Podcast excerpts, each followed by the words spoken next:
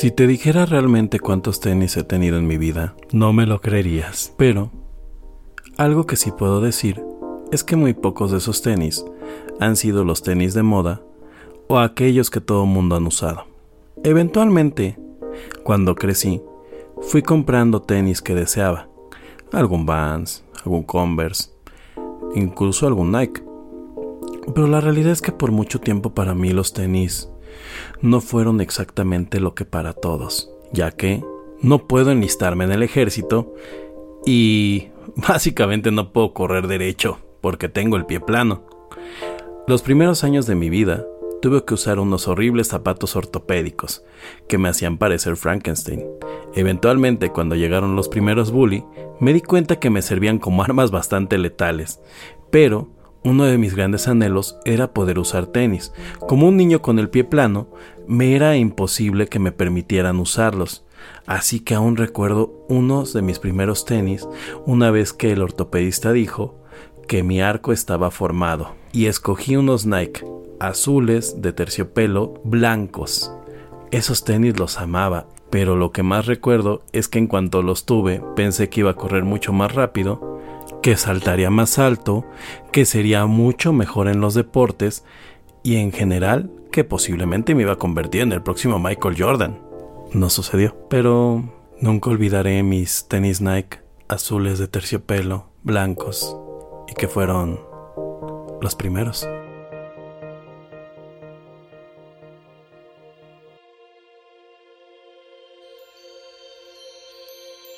Rotterdam Press presenta Rotterdam Retro 2000. Un ameno recorrido por la nostalgia. Con las actuaciones estelares de Erasmo Bertz Neumann y Señor Geek. Comenzamos.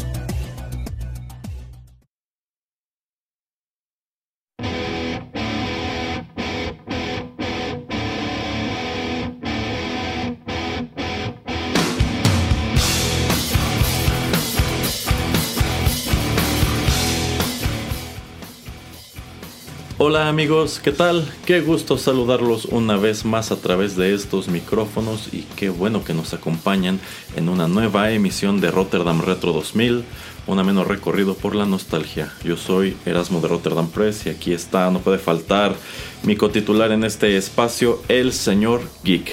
¿Cómo le va, señor Geek? Muy bien, señor Erasmo, un gusto regresar después de, de un rato aquí a los Rotterdam Retro 2000. No, no me sabe si no lo digo Rotterdam Retro 2000. Listo. Muy bien, pues está de lujo que venga con toda la actitud porque hoy traemos un tema muy interesante, muy nutrido porque de hecho nos hicieron llegar eh, varios comentarios al respecto. Eh, me sorprende que haya causado tanto interés porque en realidad cuando empezamos este programa Rotterdam Retro 2000 jamás me imaginé que pues este tipo de cosa pues se prestara para hacer un programa al respecto, pero pues nos lo pidieron, hubo interés y enos aquí. ¿De qué estaremos platicando hoy, señor Kik? Obviamente de uniformes escolares, señor Erasmo. no. Ah, caray. Ese también se prestaría. Ese sería más como que un este un programa de chisme. Quizá podría ser de uniformes escolares y quizá malas praxis de ciertos colegios o la manera en que hacen negocio. Pero no, hoy estaremos platicando sobre tenis. Estaremos platicando sobre tres marcas en específico, tanto así que casi me atrevo a decir que esta es una especie de spin-off del programa que grabamos hace tiempo de marcas 2000 eras. Lo pensé, sí. Eh, sí, sí, solamente que ahora nos estaremos enfocando en otro tipo de producto. Así que ya saben, para ir dando inicio con el tema, vamos primero con música y después regresamos con la información. ¿Cómo ves, señor Geek? Me parece excelente. Vamos a sacarle brillo a la pista. Exactamente, así que ya regresamos.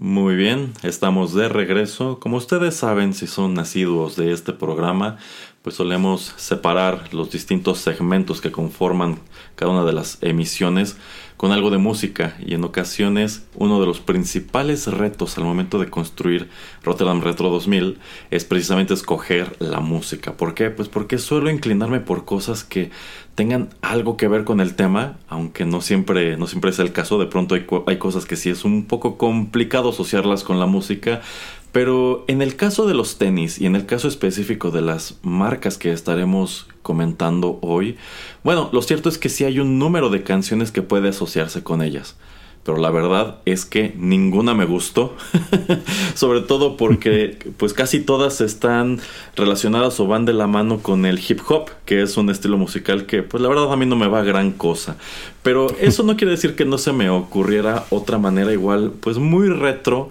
de asociarlas, de asociar los tenis, sino con una canción específica, quizá con figuras específicas.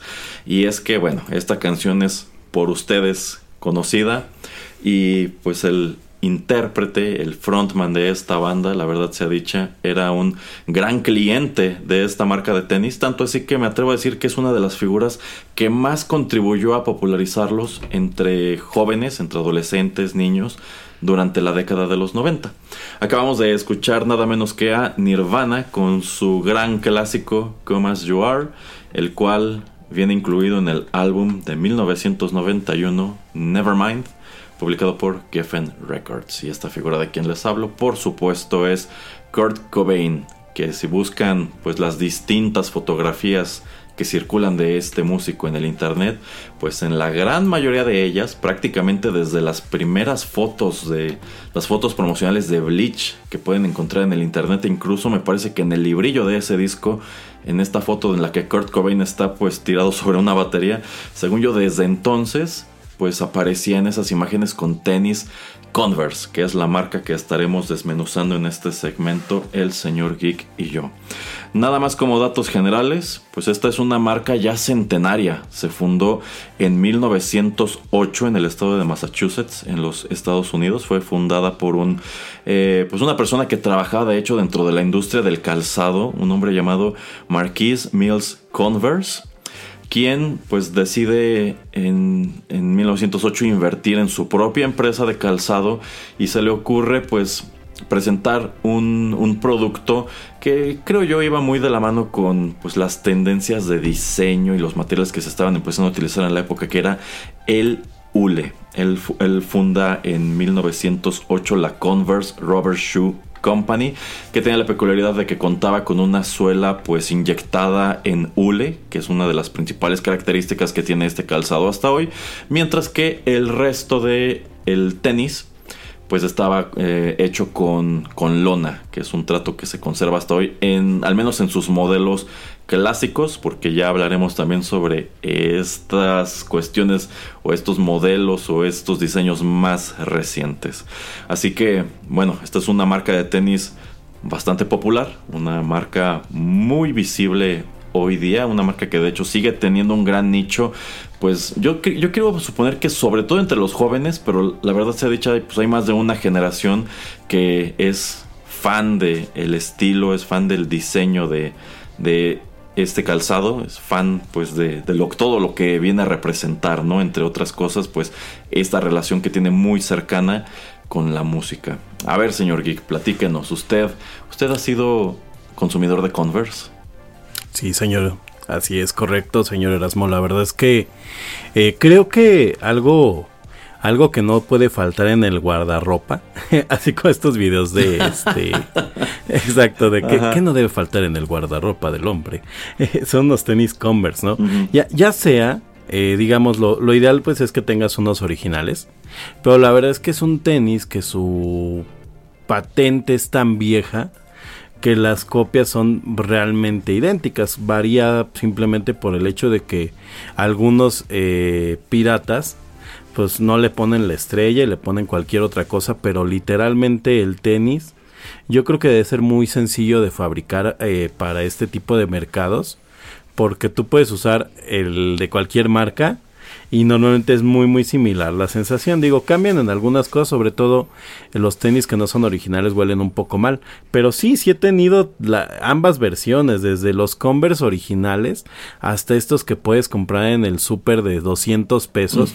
y, me gustaría acotar un tema ahorita con, con esto, como bien platicaba esta, esta es una marca pues con más de 100 años y si bien se, se, se le pues asocia mucho al rock actual con bandas, o bueno, al, rock de los noventas con bandas como Nirvana y toda la oleada. La realidad es que es una marca de zapatillas muy punk. y, y, a mí, cada que veo los precios que actualmente tiene un Converse, que pues aparte ya, ya es adquirida por Nike, eh, se me hace pues una, una cosa risible porque se vuelve en un zapato muy rockero después de que las bandas de punk que nacieron pues en los estratos más bajos de, de la Inglaterra y de este de, de la de la parte de Estados Unidos de los setentas eh, pues era el calzado que usaban los obreros, ¿no? O los hijos de los obreros. Entonces, eh, cuando, y lo usaban porque era barato, no lo usaban porque se viera bien o porque fuera muy padre, ¿no? Entonces, por esto vemos a estos grandes exponentes del punk como los Ramones, como pues toda esta gente que, que inicia estos movimientos, eh, pues eh, vestidos o ataviados de Converse porque pues, no era no era un tema de, de moda sino que pues, realmente era un zapato pues contestataria en el sentido que era muy barato, ¿no? Y además sí, pues un poco el cambio porque pues pasan de la bota de trabajo a este tenis que además es sumamente cómodo. Por ahí, por ahí más adelante me gustaría darle un dato de estos de estos de este 10 datos que no sabías acerca de sobre los Converse. Muy bien, muy bien. Pues mire, acaba de tocar un número de puntos muy interesantes. El primero de ellos es esto que usted comenta de que es una marca que ha terminado por tener una gran asociación, sobre todo con la escena rock. Yo diría que con la escena musical este en general. En general. Pero ciertamente eh, eh, es la música rock la que le, lo ha ayudado a posicionarse muchísimo entre los jóvenes. Usted mencionaba la escena punk, una de las primeras bandas estadounidenses que empiezan a, a, presentarse o a tomarse fotografías utilizando tenis Converse son los Ramones en sí, pues su indumentaria clásica con la que aparecen por ejemplo en la portada del primer disco, pues tienen chaquetas de cuero, todos tienen estas eh, largas melenas, lentes oscuros, eh, jeans eh, rotos y me parece que todos ellos usan eh, tenis Converse. Sin embargo, antes de, antes de este punto en la historia, efectivamente la marca ya había tenido un número de transformaciones. Cuando esta empresa arranca en, en 1908 y también durante los años 1910, durante los años 20, en realidad la tirada de la marca era vender, era, era venderse a sí misma como una alternativa de calzado deportivo. Y es precisamente en 1923 cuando entra en juego un personaje que hasta la fecha es muy importante para la compañía que fue eh, Charles Chuck Taylor. Es correcto. Ajá, que bueno, él, según lo que cuenta la historia, o sea, una cosa es, digamos, la leyenda de Chuck Taylor y otra es lo que probablemente sucedió. Eh, Chuck Taylor fue eh, un gran promotor de esta marca y pues la historia que normalmente se cuenta es que era un jugador de, baloncesto quien estaba harto de que pues todos los tenis que utilizaba para practicar este deporte pues no le servían, sentía que eran muy incómodos, terminaban doliéndole los pies. Y que un buen día entró pues a la tienda original de, de Converse quejándose de eso, de que le dolían los pies y estaba buscando un calzado que le sirviera para jugar básquetbol. Y cuando probó los, los Converse se enamoró tanto de ellos que pues decide volverse prácticamente un, un, vendedor de la marca y se pone a viajar por los Estados Unidos haciendo demostraciones de baloncesto y ofreciéndolo en escuelas, ofreciéndoselos a clubes deportivos, etcétera, con tanto éxito que pues llegado a cierto punto era prácticamente el tenis pues si no oficial, era el que más se utilizaba al interior de la NBA. Si buscan fotografías de la era, por ejemplo, de Karim Abdul-Jabbar o de Larry Bird, pues verán que muchos, muchos jugadores utilizaban eh, tenis Converse, utilizaban este botín que más, que originalmente se llamaba All Star más adelante se convierte en el Chuck Taylor All Star. Esto como pues tributo, digamos, a este personaje que impulsó tanto la marca durante los años 20, 30, 40, hasta los 60. Él estuvo trabajando para Converse prácticamente el resto, el resto de su vida. Y digamos que ese botín se convierte en pues uno de los más emblemáticos de esta marca, que bueno, podemos decir que en sí hay dos modelos esenciales. Los choclos, que es el, el sneaker estándar, y el botín, que es el All Star, que este sí trae el parche con la estrella, es el que trae la firma de, de Chuck Taylor, y pues es el que termina asociándose también muchísimo con, con el rock más adelante. Efectivamente, ¿Usted cuál prefiere? Eh, el Chuck Taylor. De hecho, creo que. yo, yo, siento que este pedacito extra de lona que trae le ayuda a tener un poco más de soporte en el tobillo. Digo, o sea, no es en una caída, sí, claro. No, no, es nada realmente porque a fin de cuentas es, es lona nada más.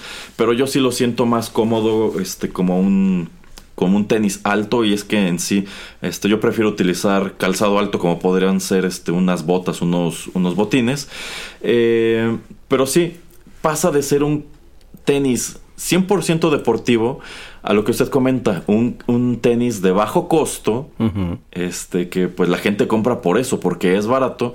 Son las bandas de rock las que lo empiezan a poner de moda entre los jóvenes y es como se sostiene hasta hoy, como un tenis pues muy muy eh, con un diseño muy fácil de identificar, incluso si se trata de los de los piratas. O sea, si tú ves un Converse pirata, te queda totalmente claro qué es lo que están tratando de imitar y quizá de un solo vistazo te das cuenta de qué le falta para ser idéntico. Exacto, ese era un punto muy interesante, justo que, que efectivamente eh, a estos tenis piratas son prácticamente una copia fiel, pero ya es tan icónico el diseño que con que le falte la estrella tenga la no tenga la firma o este esté rematado de una forma diferente, incluso estos dos ojales que tienen la parte de abajo que se supone que es para que juegues con cómo amarras tus agujetas y tenga algo de respiración el tenis, muchas veces no se los ponen este tipo de, de marcas y, y cuando lo ves algo te falta, ¿no? Es como no, no sé, es como ver un coche, este, con las llantas rojas, o, o sea, como, como que hay algo que dices, esto no, no está bien, ¿no? Algo, algo le falla. De hecho, eh, bueno, Converse a lo largo de su historia ha luchado muy fuerte contra estas imitaciones, incluso que vienen de pronto de algunas marcas igual, igual muy establecidas dentro del, del mundo de la moda como Guess. Yo recuerdo que este, alguna vez vi unos tenis Guess que era una clara imitación de, de, Converse, solamente cambiaban uno que otro detallito. Por ejemplo, no le ponían esta, esta tirita negra que rodea este, pues el, el, tenis. Eh, y me parece que Converse efectivamente llega a demandarlos en cierto momento, pues para que dejen de ofrecer esto, este tenis que es una copia total del suyo y algunas de esas demandas han procedido y, otras no, porque digamos que las mismas marcas encuentran la manera de darle la vuelta a la ley y decir no, o sea, se parece, pero este es un diseño totalmente original mío como este como Ricky Mouse y el Pato Ronald, ¿no? exacto, exacto. tal vez ahí, ahí, entraría bien mi dato curioso. Yo creo que uno de los puntos en donde las marcas eh, logran demostrar la Converse que ellos son dueños de este tenis que están fabricando es porque Converse no hace tenis. ¿Usted sabía eso, señor Erasmo? Ah, no, no hace tenis. No, hace pantuflas. Resulta que la, lleva una cantidad de poliéster la suela que se la pusieron con un único fin, poderlo documentar ante las aduanas como pantuflas. Y es un, es un impuesto mucho más bajo el que cobran por una pantufla que por un tenis. Ese era, ese era este dato de 10 datos curiosos que no sabías. Entonces tal, tal vez ahí pelean, porque incluso en las composiciones de materiales todos dicen, ah, no, claro que no, porque mi suela sí es de tenis. Ya. Tú vendes pantuflas. Ya, ya, ya, ya, ya. bueno, pues otra gran curiosidad de esta marca es que en realidad desde que se funda hasta principios de los 2000 prácticamente se mantiene a flote en el mercado con estos dos modelos que ya comentamos. Y la verdad es que todo a lo largo de su historia, de historia es lo que le ha bastado para satisfacer al mercado, porque este es un tenis al cual en realidad casi nadie le pide otra cosa. Esta cuestión de que están sacando, por ejemplo, el Chuck Taylor 2 y este que parece traer un puerto USB en la punta de la suela y bueno, todos estos tenis ya más experimentales es algo más bien reciente y es una respuesta que ellos han dado a ciertas tendencias en el mercado y sobre todo para satisfacer la demanda de personas que quizá les gusta Converse, pero se quejan de, por ejemplo, de la calidad o se quejan de que no se ven, que, de que siguen viéndose muy retro y no tan modernos como lo, como otras marcas que digamos se, han estado arriesgando con otros materiales, otros colores, otros diseños. No, realmente no lo necesita. Y lo cierto, bueno, de hecho ya lo habíamos comentado antes, este es un diseño tan icónico que le muevas lo que le muevas, no lo vas a mejorar, solamente lo echas a perder. Entonces, eh, pero sí, durante mucho tiempo se quedan nada más fabricando el sneaker y el Chuck Taylor. Es hasta los 2000 cuando empiezan a, empiezan a ocurrir un número de cambios en la empresa porque a pesar de que en los 70 las bandas de rock los ponen de moda entre los jóvenes y a pesar de que tenemos a una figura como Kurt Cobain que en los 90 sigue pues vendiéndoselo a, adolescentes, pues la empresa empezó a tener problemas económicos derivados de que la competencia en el, en el mercado de los tenis se puso brutal y pues supongo que de la mano con algunas malas decisiones financieras, esta compañía estaba quebrada. Bueno, ya venía quebrando prácticamente desde finales de los 80. Yo casi me atrevo a decir que la era grunge le vino a dar su último soplo antes de que Adidas los desplazara entre el gusto de los jóvenes cuando llega el nu metal. Y en el año 2003 los compra Converse, los compra Converse, compra Nike, perdón. Eh, y es entonces cuando Converse deja de producir tenis en los Estados Unidos y trasladan la maquila a Asia, dependiendo del modelo que ustedes compren. Pues estos tenis pueden venir de Vietnam, pueden venir de Camboya, de, China, de Malasia. Bueno, la, demanda es tal que yo creo que no se dan abasto para, para producirlos. Y esto ha impactado pues en un número de cosas. En, en primer lugar en que el, yo siento que este, esta es una marca de tenis muy estadounidense pero pues tiene muchos años que no se fabrica allá en sí, no, no, fabrican prácticamente nada de lo que venden sus tiendas, ni siquiera en este continente. Creo que algunas camisetas o camisas sí las fabrican en México, pero la gran mayoría de los productos vienen de Asia. Y esto también ha incidido pues en lo que es la percepción de la, de la, calidad. Eh, señor Geek, para ir entrando igual con algunos de los comentarios que nos hicieron llegar, eh, ¿usted considera que Converse como tal es un tenis de calidad o al menos es un tenis que tiene una buena relación precio-calidad? Son indestructibles. no, no creo que tengan una buena calidad. Los anormalmente son bastante indestructibles, como bien dice. Aparentemente pues, han cambiado algunas cosas que los han eh, pues buscado abaratar costos y los les bajaron algo de calidad. Pero el Converse creo que es un tenis que generalmente históricamente tú no desechabas porque se rompiera o algo, sino porque cambiabas de tenis, o sea, porque eh, literalmente era dificilísimo que se les despegara la suela o se rompieran o cosas o sea, más bien era incluso mucho tiempo yo recuerdo que la misma gente buscaba la manera como que se vean como más... sí recuerda esta moda, ¿no? Anterior de los tenis, que era como que se vieran desgastados. A eso quería llegar, exactamente. Exacto. y, incluso la gente los, los, los desgastaba, ¿no? sí, lo primero que haces cuando los compras es ensuciarlos. sí, sí. Es muy, es muy... De hecho, es muy raro ver unos de estos tenis limpios. O sea, ponerte los nuevos hasta te causa ruido porque están demasiado blancos. Se, ven, eh, se, ven, se ven extraños, como... Es más, voy a decir algo muy raro. Yo me acuerdo cuando, eran, cuando era niño que se me imaginan como zapatos de payaso.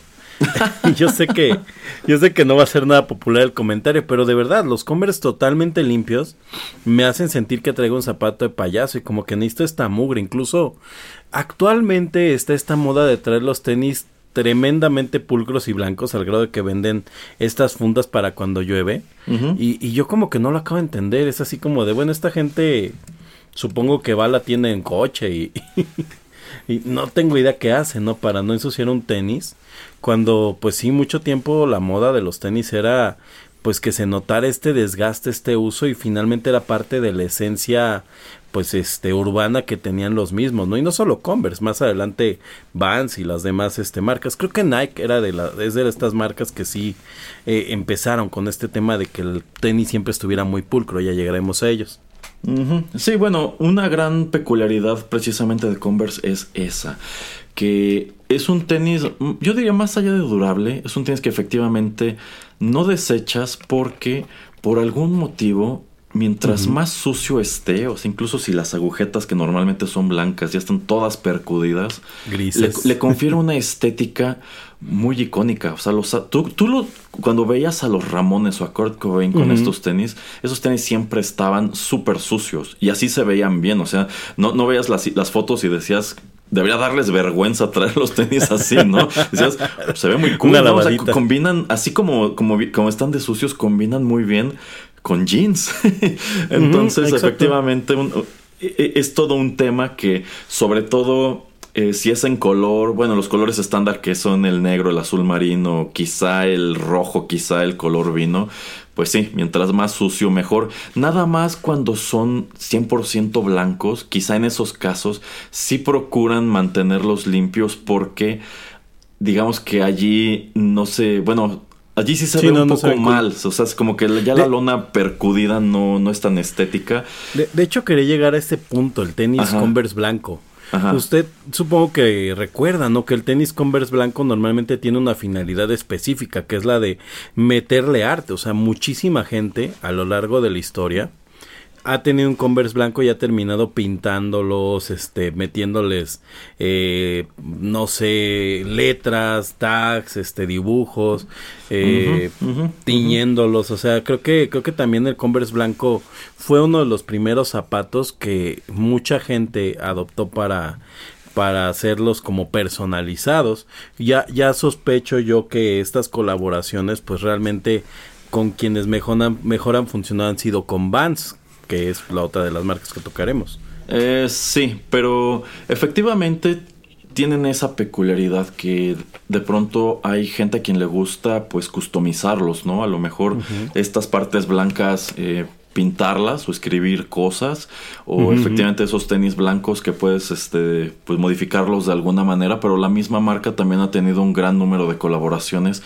con artistas tienen ediciones especiales eh, con precisamente, eh, bueno, no, no, no, necesariamente con las bandas, o sea, ellos jamás firmaron ningún tipo de contrato con Kurt Cobain, pero existió una edición especial, eh, Kurt Cobain, que no tenía nada de especial salvo que era un, un, Converse negro, que por ahí decía Kurt Cobain Special Edition, una cosa así, creo que también trae el, el smiley. Eh, y también con diseñadores. De hecho, una de las colaboraciones más populares que ha tenido la marca es con John Barbatos. Eh, que bueno, ese tipo de colaboraciones son las que hacen que ese mismo Converse que costaría quizá normalmente 600 pesos, pues se vaya a 3000 nada más porque está intervenido por un personaje como este. Y de hecho el mismo John Barbatos cuando termina su relación comercial con Converse, él tiene su propia versión, que es este, totalmente una, una copia y me parece que por ahí han tenido pleitos por, por este tema. Que, ese es un tema actual, ¿eh? Actualmente a, 2022 hay mucha gente que se dedica a customizar una cantidad de marcas de tenis, pero creo que siempre los preferidos para estos artistas son el Converse y el Vans. Es que es una manera de elaborar muy, este, pues muy interesante sobre un producto probado. O sea, a mí me recuerda mucho este ejercicio que estuvo alguna vez en la Ciudad de México, me parece que en el Mumedi, de que eran distintos bustos con la capucha de Batman, pero cada uno estaba decorado de una manera muy distinta. Entonces, esta cuestión de los tenis Converse o Vans intervenidos creo que va muy de la mano eh, con esto. Y hay que decirlo algunas colaboraciones son muy buenas otras son malísimas y creo que en general eh, Vans siempre ha, llevado la delantera en este tema de colaborar con artistas y con diseñadores. ¿sabe quién, quién es quién hizo una muy bonita colaboración también con Converse por ahí Hello Kitty Ah, sí, no, no, tengo idea por qué, pero las cosas que hacen con Hello Kitty tienen este diseño minimalista japonés que generalmente le dan muy bien el toque a, que las cosas se, se entienda que tienen el, el look and feel de la marca, pero sin que pierdan la esencia, pues, de don, el, el, el, lienzo en el que lo están poniendo, en este caso el tenis. Es, es una bonita colaboración. Exacto. Y bueno, ya como eh, a nivel personal, yo sí he comprado, bueno, he tenido varios tenis de esta marca a lo largo de la historia. De hecho, justo en este momento traigo puestos eh, unos, de hecho son los más recientes que me he comprado, que son este, pues son de vinipiel, son unos este, Chuck Taylors Ah, negros, pero de vinipiel, porque a pesar de que el señor Geek dice que son indestructibles, eh, yo siento que no son tan durables, sencillamente no te deshaces de ellos porque, insisto, mientras más viejos y les tomas feos, cariño. exacto, como que sientes que se ven mejor y les tomas eh, cariño.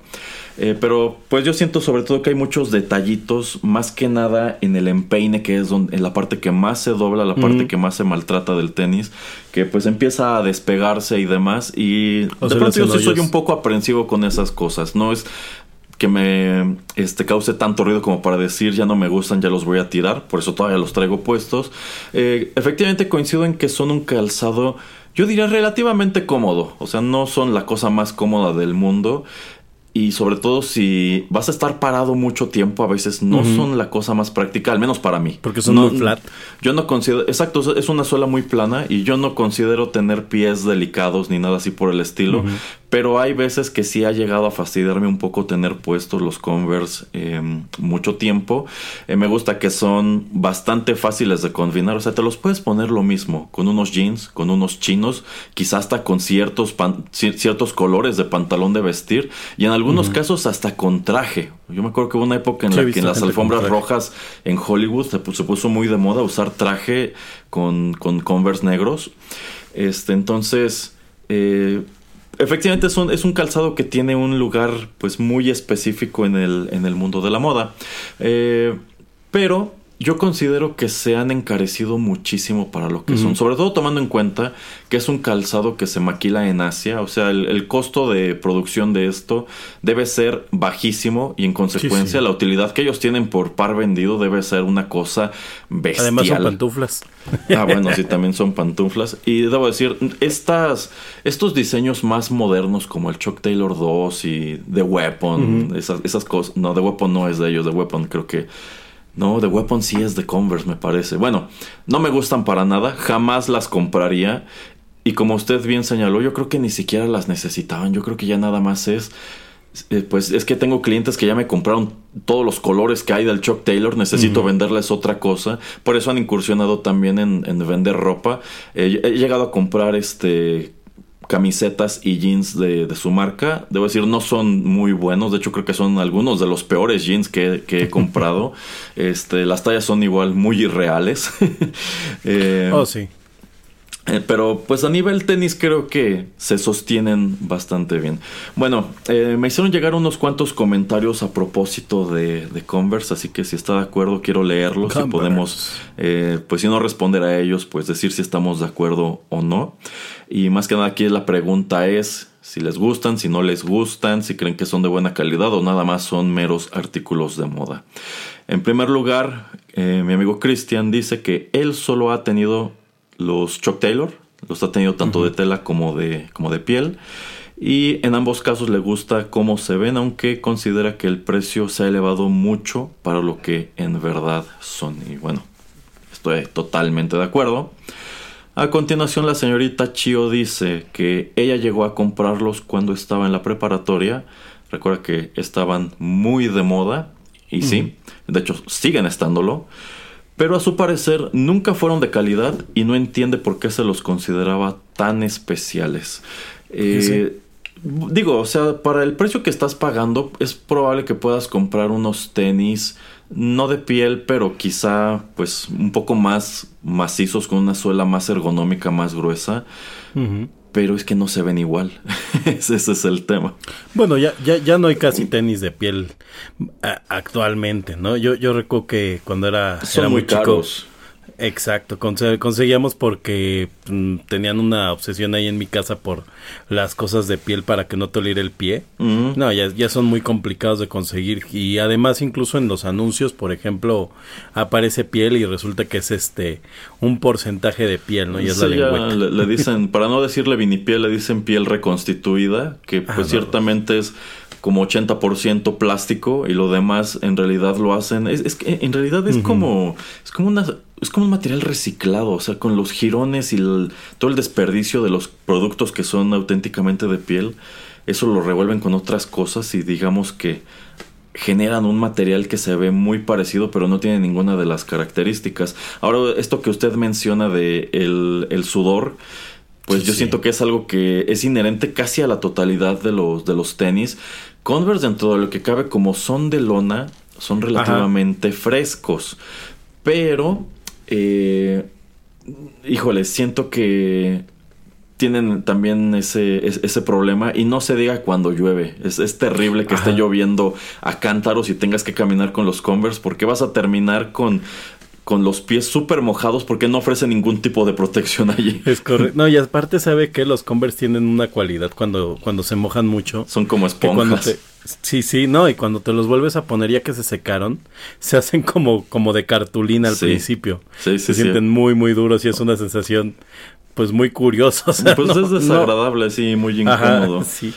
A continuación, Sergio, Sergio Vázquez dice que a él le encantaban los Converse cuando era estudiante, pero luego descubrió las botas que son más cómodas y más fáciles de combinar, así que los dejó de consumir. Yo nunca he tenido unas botas. Mm, yo sí, y aquí debo coincidir un poco cuando em, em, no he dejado de usar tenis, pero también he empezado a utilizar botas.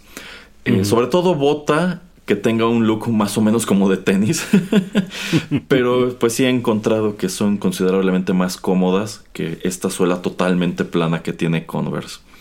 Oiga, eh, y intentó intentó como con sus botas como en Malcolm que mete este cuate a, a las, las botas en sus pies y luego las mete en agua supuestamente para que se ormen. Eh, ¿Eso funciona? No, no tengo ideas de funciona y nunca lo he hecho y creo que la verdad no lo haría. No creo que sea buena idea. Ok. Eh, Raúl Terán dice, que él compraba Converse cuando era adolescente. Para su ritmo de vida duraban bastante y eso que no los cuidaba mucho. Bueno, yo creo que casi nadie cuida los, los Converse realmente. No, no. De hecho, creo que hay eh, gente que hasta los destruye. Yo recuerdo, por ejemplo, gente que, compañeros de la escuela, que por decir algo, la lengüeta, la cortaban como con navajita para que se hiciera así como deshilachada y se veía, pues, se veía cool. Ok. Eh, dice que la relación precio-calidad se perdió hace tiempo. Aquí estoy de acuerdo. Han, subido mucho de precio. Y que ahora solo son un artículo de moda.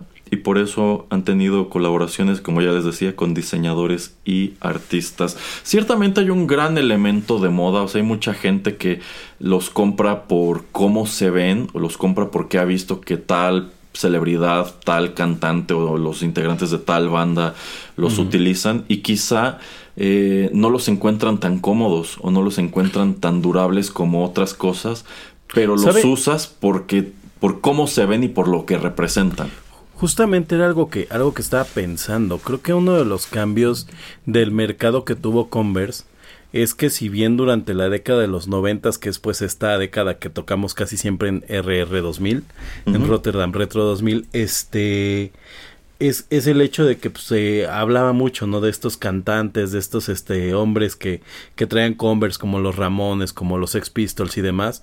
Pero actualmente, si se fija, hay muchas eh, cantantes, muchas mujeres que son cantantes, incluso actrices que están combinando el tenis tipo Converse o el Converse tal cual con este con vestidos.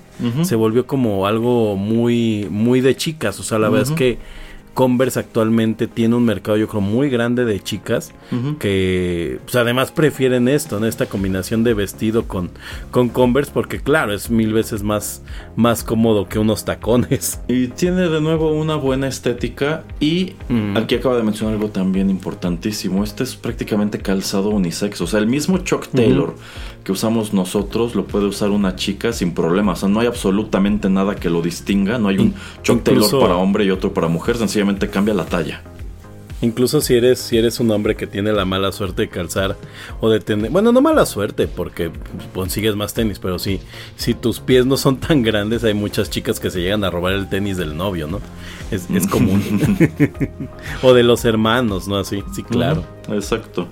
Y por último, Víctor Hugo Espino dice que es cliente esporádico de Converse. La primera vez que los compró fueron unos choclos blancos, pero se ensuciaron muy pronto. Eso es inevitable. Eh, eh, es parte del Converse. Es parte del Converse, aunque insisto, yo creo que sobre todo cuando se trata del que es totalmente blanco, sí tratas de tenerlo eh, más limpio. Yo nunca he tenido esos, no le veo mucho. No, es que aparte la es amarillosa, ¿no? Eh, también, sí.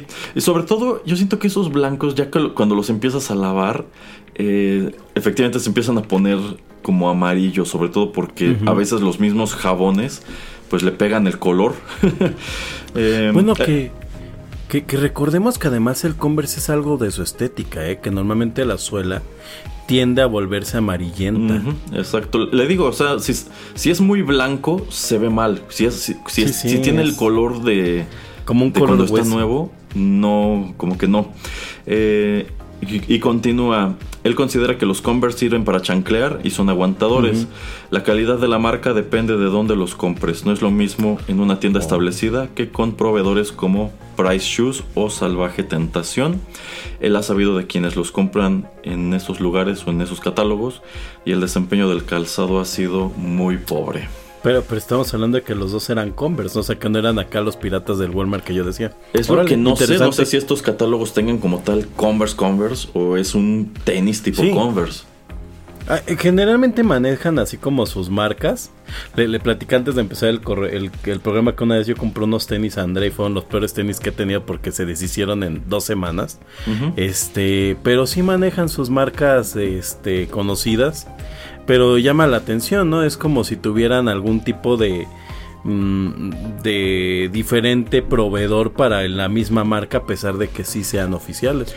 Bueno, es que yo quiero suponer que estos mismos talleres que les maquilan en Asia, pues no deben ser nada leales y supongo que si hoy te sacan un lote de Chuck Taylors, pues nada los detiene de mañana sacar un lote precisamente para alguno de estos catálogos, solamente quitándole la estrella, quitándole quizá este, los, estos orificios que usted comenta que están este, En, el, en el interior, y ya con eso es un producto totalmente distinto.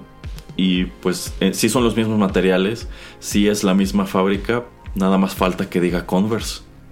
Aunque como, como decimos, estos son los este los que tratan de, diferenciarse, porque hay marcas que de forma alevosa intentan verse similar, pero manejan ciertas, ciertas diferencias no imperceptibles, porque brincan mucho, pero, pero que sí dejan este tipo de, de, de, prácticas de Ricky Mouse, ¿no? Como que dices, oh, que hay algo raro con esa estrella que no es una estrella, sino un, este, un hexágono, ¿no? sí, sí, efectivamente. Pero bueno, nos faltan otras dos marcas de tenis, señor Geek. Así que si no hay algo más que agregar al, respecto de Converse, vamos con música. Vámonos.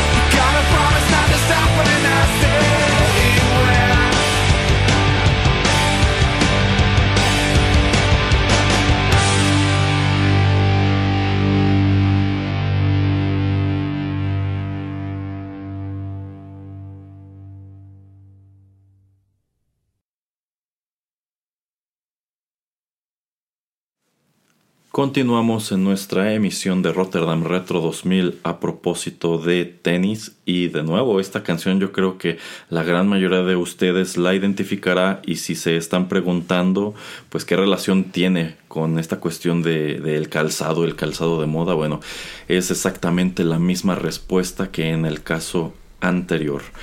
El frontman, el fundador de esta banda, es un gran, gran, gran cliente, un gran fan de esta marca en específico, tal como se puede constatar en las numerosas fotografías que hay pues en sus conciertos, en la calle, en entrevistas, etcétera, etcétera. Acabamos de escuchar a los Foo Fighters con su gran clásico Everlong, el cual apareció incluido en su álbum de 1997, The Color and the Shape. Este es el segundo disco de, la banda. Eh, este disco fue publicado por Roswell Records. Y pues Dave Grohl es un gran consumidor, es un gran cliente de Vans. Por lo regular, si ustedes buscan una foto suya, si escriben su nombre en este momento en Google, verán que en la gran mayoría de los casos está utilizando pues tenis de esta marca que son muy fáciles de identificar también por, por el diseño, por esta, por esta stripe que tiene a un costado. Así que bueno, esta marca es, es relativamente más joven que, Converse, que de hecho son competidores directos, ambos se han peleado históricamente por los mismos mercados. Eh, esta empresa arranca en 1966 y el 66 es un número muy recurrente en su, en su marketing, como The Van Doren Rubber Company, ya que es fundada por los hermanos Paul y James Van Doren. Y mientras que Converse, bueno, en, este caso también este es un tenis que tiene una suela de hule y está constituido sobre todo de lona, aunque es un diseño un poco más robusto en vista de que pues Converse arranca como igual como una zapatilla deportiva que termina asociándose muchísimo con el baloncesto. Posteriormente deja casi por completo ese terreno y se vuelve pues un artículo más casual de, la misma manera, la tirada de, los Van Doren era atacar a un mercado deportivo, pero más específico. Ellos le tiraban más como a un mercado de deportes extremos. En vista de que esta es una empresa de, California, pues ellos deciden atacar a un mercado pues, de skaters, un mercado de BMX, un mercado que pues, necesita algo un poco más durable y más robusto para estas actividades pues digamos de, mayor impacto. Sin embargo, el tenis también comienza a asociarse muy fuerte con la música. Yo diría que no al mismo nivel que, que Converse, pero es de notar que esta marca tiene su, propia, su propio festival, por ejemplo. Eh, que es un festival multidisciplinario, porque no solamente hay música, sino que también hay exhibiciones pues, de patineta, de BMX, de patines, ese tipo de cosas. Eh, y también pues se convierte en un, en un calzado que se utiliza muchísimo de manera casual. Eh, señor Geek, ¿usted ha tenido Vans? Sí, claro, también, también. los Vans, este, aparte, han sido como este calzado que a mí siempre se me ha hecho como uno de los más cómodos para, para llevarlo casual, para caminar, para estar, este, como usted bien decía, ¿no? Más tiempo parado. Y tiene la ventaja comparación de, este, de Nike que es un, calzado que puede combinarse un poco mejor con ropa medianamente más casual, no más este, incluso tirándolo un poco más formal. Porque si bien el, el, Converse, por ejemplo, pues salta bastante a la vista cuando tú te pones algo más formal. Vans tiene algunos modelos que, por ejemplo, son totalmente negros y de lona y que de lejos o sin ponerle mucha atención pueden hacerse pasar por unos zapatos así de sencillo. Incluso tienen varios modelos de piel. Eh, y pues por ejemplo la diferencia con el tenis Nike es que el tenis Nike sí está totalmente enfocado a ser tenis deportivo, ¿no? Bueno, hay versiones, ¿no? Pero normalmente como para para el público general pues e, es, este tipo de tenis, ¿no? Que es como más, más sport. Y digo, Vans tiene esto y sí, además creo que eh, si de niño me interesaba mucho tener unos Nike. La adolescencia pues era, era los, los Vans, ¿no? Porque como bien decía usted, está tan asociado con los deportes extremo que pues ya, ya en nuestro programa de, de la era del, del, grunge y la era del new metal, pues este, no, pero la era del new metal, todavía no hacemos de la era del grunge, deberíamos. este, eh, en la era del new metal, pues era parte de la estética, ¿no? El, el, el, el Vans y ya después el Adidas, ¿no? Que, que ese no va a alcanzar a entrar. Eh, efectivamente, eh, como que hay un salto, o sea, el, el tenis de la era grunge fue el Converse en el caso de la era nu metal, yo pienso que en primer lugar Adidas, sobre todo por su fuerte relación con Korn, pero también había otras bandas que como, bueno, es que incluso ya lo mencionamos en el programa de nu metal. Por algún motivo se asociaba mucho a los skaters con la música nu metal. Entonces tenía tenías a bandas, por ejemplo, como Papa Roach, que en sus videos salían utilizando tenis vans, porque en algunos videos como tal o estaban grabados en skate parks o en estas albercas que utilizaban para patinar o en su defecto este pues no sé, sencillo, supongo que consideraban que era una alternativa al Converse, un tenis un poco más eh, robusto y que pues digamos que transmitía otra imagen, una imagen quizá un poquito más sobria que pues tu Converse de, toda la vida y es que pero era como, como como este este esta fusión entre sobrio y como como con fuerza, con carácter, ¿no? Oiga, señor Erasmo, nada más no quería dejar de decirlo.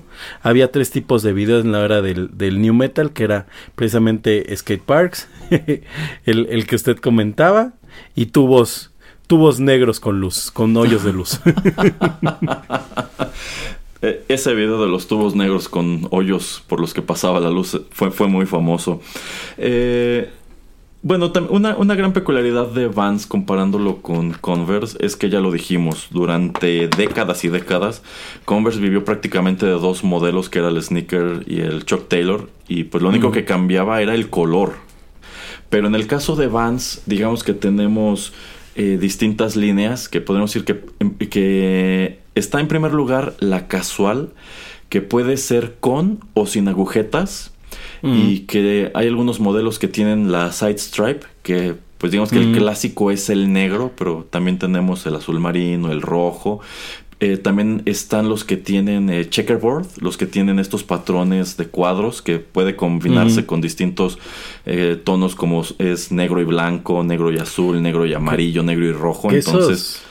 Esos fueron muy muy adoptados por este por la banda emo, ¿no? O por los emo. yo siento que por skaters y efectivamente más adelante también por los emos y también está la línea que ya digamos está un poco más orientada al skater pues si no profesional, al skater eh, más este asido de, de este más asido de la patineta, que son estos con suelas más gruesas, que son están más acolchados para proteger más el pie y que pues tienen su propia estética, que de hecho de, De hecho ese, ese tenis en especial tiene un, un como parche dentro de la suela de plástico, o sea, como un cuadrito, que es justamente, ¿no? Para cuando hay giras la patineta, como tiene esta suerte de, de lija, pues que se vaya desgastando. no sé si usted lo hizo, pero yo sí recuerdo ver a mis compañeros lijándole esa pieza.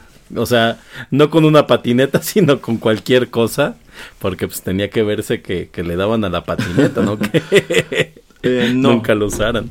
No, no, lo que yo recuerdo es que efectivamente cuando, cuando Tony Hawk Pro Skater puso muy de moda las patinetas junto con el nu metal, eh, también se pusieron de moda los Vans porque eran los tenis para patinar. Si ustedes tuvieron una patineta y se llegaron a subir con sus tenis ordinarios, pues estaban cometiendo un grave error porque efectivamente la superficie es una lija y se iban a acabar la suela de sus tenis rapidísimo. A mi hermano le pasó. Entonces por eso buscabas algo como Vans que era más grueso y se supone que era un, calzado pensado en específico para eso. Dicho sea de paso. De hecho, de, hecho, este, este momento en donde conseguías el éxito como skater, obviamente lo desconozco, pero los que sí lo lograban era cuando una tienda de tenis, regularmente estas tiendas que vendían vans, te empezaba a patrocinar, ¿no? Y pues parte de lo que les entregaban era ropa, ropa de, de vans, o por lo menos tenis, ¿no? Ajá, sí, o sea, dicho sea de paso, una gran peculiaridad tanto de Converse como de Vans es que la, incluso las suelas son muy fáciles de, de identificar porque toda la vida han sido, han sido las mismas. En el caso de Vans tenemos esta denominada suela de waffle y no estoy seguro cómo es el proceso, pero es que me parece que originalmente las inyectaban en wafleras. Y por eso ¡Oh, qué maravilloso! terminaban con estos cuadros en la parte de abajo y es algo pues que se, se terminó por asociar totalmente con la marca, tanto así que hasta la fecha es muy raro el modelo de Vans que no tiene su suela llamada de, de waffle o no tiene también este emblema con la patineta en la parte de atrás, que por lo regular viene en, puede venir en un color distinto al de, al de la lona por ejemplo, puede ser en, color rojo. Y que para colmo es uno de los elementos del tenis que más pronto se desgastan. Esa, esa parte del plano no dura. O sea, no, bueno, no se desgasta, más bien se despinta. Porque a fin de cuentas pues, está, en un lugar en sumo, en sumo vulnerable. Eh, y de hecho, Converse a, lo largo de los años ha tratado de subirse al mismo terreno. Converse también tiene esta otra línea que es Cons o que es eh, Chevron Star, que efectivamente tratan de ser un tenis más orientado a los skaters, pero nunca han logrado estar a la misma altura. Tanto así que yo creo que hasta hoy Vance es uno de los patrocinadores más importantes de, pues, de esta escena. Tienen también la Warped Tour que en sí pues empieza como un, como un festival de, de música en donde reúnen a bandas a, los, a, las cuales ellos también patrocinan porque estas marcas como tal patrocinan a ciertas bandas o a ciertos intérpretes dándoles tenis, dándoles ropa porque Vans también tiene una línea muy completa de ropa de mucho mejor calidad que Converse. Yo tengo varias camisetas de Vans, he tenido varias camisas de Vans y me han durado una, una barbaridad. Los jeans también... Además las tallas, ¿no? Que sí, sí manejan tallas como eh, más... Es, es, a lo que iba. O sea, también los jeans me han gustado más porque me es más fácil encontrar algo que me quede, porque en el caso de, Converse todos vienen demasiado entallados o muy entubados, entonces no se adecuan, este, no se adecuan para mí. Eh, y eventualmente la Warp Tour insisto, se vuelve algo multidisciplinario. Por lo regular es, esto es casi como un circo, porque llevan cargando por, por todo Estados Unidos bandas por lo regular de rock o de punk y pues traen este a patinadores y les ponen su medio tubo para que hagan acrobacias o traen a estas personas que hacen BMX y les ponen igual sus rampas, etcétera. Entonces es un evento muy completo y me sorprende que Converse nunca haya tratado de subirse a ese mismo a ese mismo terreno. Sí patrocinan festivales, sí patrocinan a ciertas bandas, pero ellos como tal no organizan algo del tamaño de lo que es la, la Warped Tour.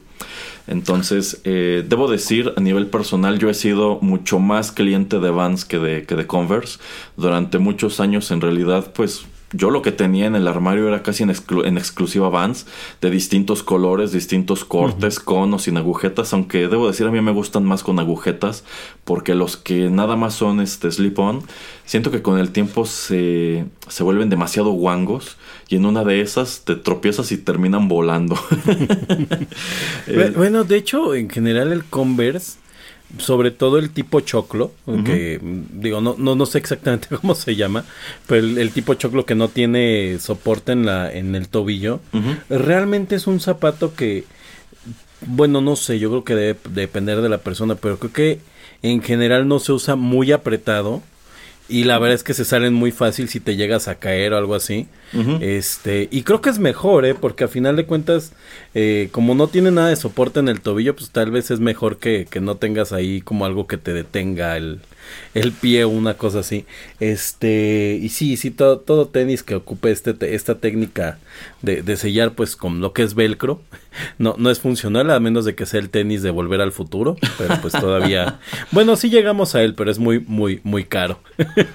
Sí, sí, o sea, todavía no es un producto asequible para la mayoría de, nosotros. Ya, por ahí en AliExpress hicieron una, un intento interesante de una copia que parece asequible, pero seguramente se deshacer en dos minutos. No lo he comprado. Ok, ok. Bueno, eh, mencionábamos en el segmento anterior que Converse ha tenido a lo largo de la historia sus colaboraciones con artistas y diseñadores, lo mismo con Vans, y debo decir que en general me gusta más el me gustan más los diseños que ha tenido Vans en estas colaboraciones que lo de Converse. Por ejemplo eh, tengo todavía guardados este y de hecho esos pues sí como que los considero algo medio especial. Tengo unos, unos este, Vans que fueron de la colaboración que tuvieron con Peanuts, que en sí es el, Ah, es el tenis eh, negro, pero este, la lona que está tanto en el empeine como este, por fuera viene en color amarillo y allí replican este zigzag que aparece en la camiseta de, de Charlie. Brown. Y, este, y uno, uno de los tenis dice en la... Este, en, en, en la lengüeta good y el otro grief, good grief, que es esta frase súper emblemática de Charlie Brown en, en- en inglés. Y este, y bueno, me gustaron mucho. Pero también hay otras que me han entusiasmado, pero ya que las veo, digo, creo que ninguno de los diseños este, es para mí. Por ejemplo, cuando anunciaron que tendrían una colaboración con Nintendo. Este, Mm, ah, sí y que sacaron esto, bueno, en sí sacan tenis, sacan este calcetas, de hecho tengo por ahí algunas calcetas que son tanto de la colaboración de Peanuts como la de Nintendo.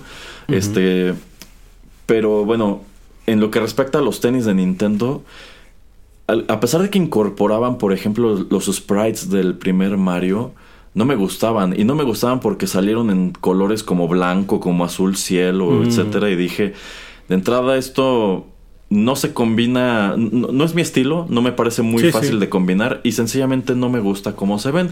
Pero también recuerdo que sacaron una edición súper limitada. Es más, no estoy seguro ni siquiera si salió a la venta o nada más los hicieron para exhibirlos en las tiendas. Que eran eh, tenis vans intervenidos por artistas eh, purépechas que los decoraban con pues con estas chaquiras con las que ellos este, Oh, hacen, hacen arte. Y la verdad, algunas de las, de las, de, de los, algunos de esos tenis que llegué a ver, este, tanto en tiendas como en internet, estaban increíbles. O sea, era la clase de tenis que no ibas a ponerte porque mientras caminabas Ajá. se le iba a ir cayendo todo esto, pero Sí, se veían bonitos, padrísimos. Sí, sí, sí, Sí, sí, sí. De, de hecho, yo creo que Vans tiene como una mejor, este, un mejor como feeling en cuanto a diseño, en cómo se ven los, los tenis ya intervenidos. Igual también puede tener un poco que ver porque no tienen este, esta parte en la punta que los, este, que los Converse tienen, ¿no? Entonces les permite hacer como, como artes mucho más, este, eh, elaborados. Eh, por ejemplo, una que estaba viendo hace rato y que me gustó es esta con Metallica, pero sobre todo, pues me sorprende, ¿no? Porque la verdad es que Metallica eh, siempre ha sido una banda que como marca no no tan fácilmente ha colaborado, ¿no? Con, con otras marcas. Más bien ellos pues tratan de sacar sus propios productos y mercancía porque pues hay que ganar dinerito, ¿no? Ujú, Supongo. Igual los de Iron Maiden se me hacen muy padre y evidentemente pues, también ahí estuvo estuvo Hello Kitty. Eh, eh, tengo una duda, me parece que había unos Vans de Nintendo que eran tal cual, o sea, como con el patrón de colores del NES o estas son estos eran de otra marca. Eh, en sí hay uno que es el sneaker y lo que tiene Mm. es un patrón pero del diseño del control. Que Ah, aparece a la izquierda el D-pad, los dos este, botones Select y Start y el A y B. Eh, que bueno, a fin de cuentas, esos son los colores que tenía este, la consola. Sí, Eh, sí. Hay otro que es muy colorido, que es como un gran collage de los personajes este, de, de Mario, que parece, por ejemplo, Yoshi, Donkey Kong. Mm, este, esos sí, no no, eso no parecen tan pixelados, es- se ven más o menos como arte de tiempos del Super Nintendo, pero como está tan saturado y hay tantos colores por todas partes, dije, eh, de nuevo, no, esto no va para mí. Hay otro que tiene una cara de Mario, este, me parece que en el empeine. Y se vería muy bien porque en sí ese es tipo botín y es negro. Pero si solamente fuera la cara de Mario estaría bien. El problema es que pues al fondo tiene de nuevo ese mismo collage de antes y esa saturación no le ayuda. También están los rosas que trae un patrón de la princesa Peach y en sí esta, esta colaboración venía en una caja especial que venía coloreada exactamente como el NES. Que, que siendo honesto, también un poco lo que pasa con estos diseños es porque yo creo que por eso no piensan tanto en con qué los vas a combinar, porque la realidad es que muchos de estos diseños especiales, sobre todo yo creo que lo he visto más en Vans, eh, a veces ni siquiera terminan en el mercado general, ¿no? O sea, literalmente están destinados a la reventa para coleccionistas de, de, de esta marca de, y sobre todo estos, este. Estos especiales, los de Nintendo, le digo, yo, yo recuerdo haberlos visto un poquito de tiempo, pero la realidad es que más bien me di cuenta que estaba atascado el Facebook Market de, de, gente que los estaba tratando de revender, obviamente al doble o el triple del precio. y, y, curiosamente lo más eh, para mí impresionante es que eh, todos estos tenis terminan teniendo un valor de colección que les aumenta muchas veces el precio. Claro, hay modelos que simple y sencillamente prácticamente terminan rematando porque supongo no se venden. Que por cierto, ahorita los, de las últimas colaboraciones que traen es con Sailor Moon, ¿no? Que se ven bastante divertidos. ¿No los usaría? Eh, probablemente sí, porque debo decir, a mí, sí me gustaba este, me gustaba Sailor Moon. A mí también podemos hacer un, un Rotterdam retro de... estaría muy bien, estaría muy bien en algún momento hacer un Rotterdam retro, si no tanto de Sailor Moon, quizá de caricaturas que se supone que eran para niñas, pero veíamos de cualquier manera.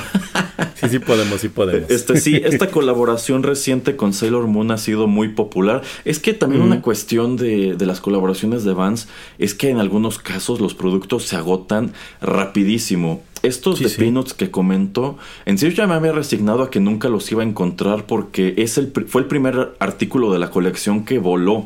Y en una, en una visita a una boutique, ahí tenían unos todavía y ya nada más eran los de exhibición y este y eran, eran de mi número y dije, no, pues. Era lo que, le iba a decir, que, a veces lo hay, pero en números que. Ajá. Ajá, esa es la bronca. Pero en esta boutique, o sea, estaban allí para mí prácticamente. Incluso me lo dijo la chica este que me atendió. No, pues eran, eran para ti. ya, eran los últimos que, que, quedaban. Y ese modelo en específico, eh, efectivamente a mí me tocó ver que lo estaban revendiendo en, en Mercado Libre como pues, tres veces de lo que costaba originalmente. Y digo, no me gusta tanto como para haberlo comprado de ese modo, pero no faltará quien sea coleccionista de estos tenis que efectivamente tanto Converse como Vans tienen a sus coleccionistas que pues, los, acaparan y los amasan y los tienen en, pues como las igual que las figuras en la casa en la caja sin abrir ni nada este pues creyendo que tienen algún valor o con la intención de revenderlos o sea si los ven como, como un objeto de, inversión pero este, pues es un fenómeno curioso, ¿no? sé quién pensaría que hay tenis así.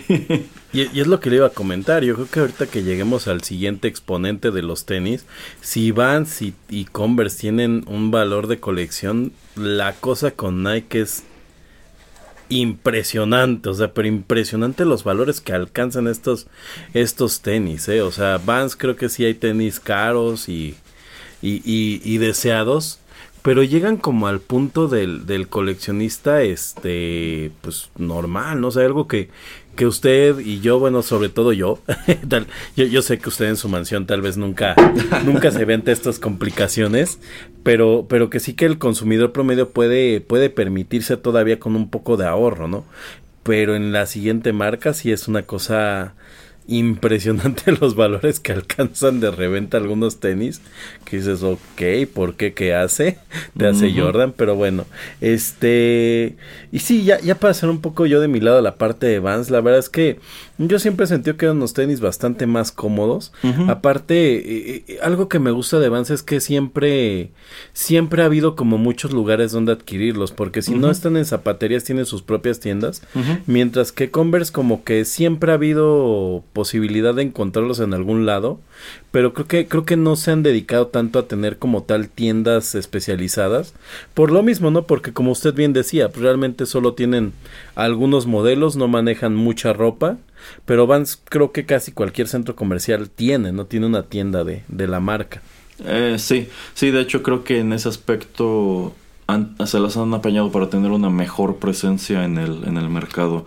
Eh, para ir terminando con este bloque, vamos con los comentarios que me hicieron llegar a propósito de la marca, empezando por Miss Alarma, quien dice que a su parecer los Vans Skate son muy buenos, tuvo unos que le duraron aproximadamente 10 mm. años y eran muy cómodos para trabajar. Yo también tuve unos Vans Skate en la preparatoria y, coincido. No eran muy bonitos, de hecho tenían un color, este, eran como azul marino con la suela, este, pues en el color de lule este color como entre amarillo y café. A mí no me gustaban para nada, pero eran muy cómodos. Ay, a mí, a mí sí me gusta esa combinación de como de esta lonita azul con, con ese amarillo. A, mí no me gustan las suelas de, ese color, ¿no? bueno, a continuación, eh, Paulina Soriano dice que ella ha comprado tenis eh, de las tres marcas que estamos comentando hoy, pero que sus preferidos en definitiva son Vans. le parecen muy buenos dependiendo de la actividad y considera que no han disminuido su calidad, pero en cambio ha subido bastante el precio. Eh, yo pienso que ese fenómeno se repite a la par en el caso de estos dos. Conforme más se han convertido en artículos de moda, este mismo tenis que hace 20, 30 años costaba, por decir algo, 6 eh, dólares, actualmente está cotizándose como en 25. Aunque sabe, creo que creo que una de las diferencias entre Vans, Converse y, y, nuestro tercer ponente en los tenis es que Vans precisamente como saca muchos modelos, de repente sí te encuentras remates. Entonces, eh, claro, el remate obviamente es el modelo que no se vendió y pues a lo mejor no está tan padre, pero como que siento que sí tiene posibilidades de que te encuentres algo a buen precio, ¿no? Mientras que Converse, pues, es tan, es tan, este, anacrónico el, el diseño que, pues, creo que es muy raro, ¿no? Lo que te encuentras es como como cosas muy, muy, muy grandes o muy chicos los tenis, ¿no? Yo soy, por ejemplo, 28 y medio y sí, a veces me cuesta encontrar mi talla o a veces este ya es el último par, ¿no? Es que, ah, solo tengo un, bueno, mm, bueno, ahora que menciona esta cuestión de las tallas, un, algo de lo que yo me he percatado a lo largo de los años que he sido cliente de Vans es que sus tallas no están para nada estandarizadas porque dependiendo el modelo, o me queda el 26, o me queda el 26 y medio, o el 27 y tuve unos grises que eran 25 y me quedaban igual que otro modelo que era 26 y medio. Entonces yo me imagino que ahí el tema es que igual maquilan en distintos talleres en Asia y no todos trabajan igual y digamos que pues no, se han preocupado mucho por vigilar ese, ese aspecto y tener un control de calidad. También yo creo que, que impacta un poco el tema de que Vans el tenis generalmente es como más acolchonado por dentro, ¿no? Entonces, por ejemplo, tengo un amigo que de repente yo lo veía después del trabajo y cuando lo veía después del trabajo yo venía molido de los pies. Le decía, oye, préstame unos tenis. Y él calza como el 29 y medio, una cosa así. Este, y generalmente me quedaban bastante a gusto sus tenis a pesar de que no fue a mi número. Por lo mismo, porque el mismo zapato como que te abraza el pie. O sea, evidentemente sí sentía que lo chanclaba un poco pero sí me alcanzaba a abrazar el pie a pesar de que era pues número y medio más que el mío, ¿no? Entonces yo creo que también es un poco lo que le ayuda, pero pues me imagino depende del modelo, ¿no? Sí, supongo que depende mucho del modelo y del país de, donde venga. Eh, igual, esta es una marca que hace muchos años no produce en Estados Unidos. Esta no la ha comprado nadie más. En cambio, ha crecido bastante y ha comprado a otras. Eh, pero ya toda su producción está en Asia, aunque es de notar que muy buena parte de la ropa se fabrica en México. Y para terminar con los comentarios e ir ya con la siguiente canción, eh, Fermina nos dice que antes compraba mucho Vans, eran tenis muy durables, dejó de comprarlos porque se vio en la necesidad de cambiar a calzado anatómico. Así que muy interesante la comparación entre estas dos marcas que, insisto, pues son, son competencia histórica. Los dos se han peleado siempre el mismo, el mismo público y pues se puede debatir mucho de cuál es mejor, cuál es peor. Yo creo que, como ya vimos, cada una tiene sus, sus cualidades, pero si me dan a escoger a mí entre estas dos, creo que yo, por lo, yo, yo preferiría Vans. ¿Usted, señor Geek? Ah, yo, yo creo que de repente, de momento, a mí me gusta más el look de, de Converse, o sea, me gusta mucho cómo se ve este, eso que platicamos del desgastado y como esta onda como rock, pero Van se me hace más cómodo y como más elegante incluso entre esos dos. Y de hecho de los tres, ¿eh? Estoy totalmente de acuerdo, pero bueno, nos falta una todavía, así que dejemos esta charla en este punto y vayamos con nuestro siguiente tema musical.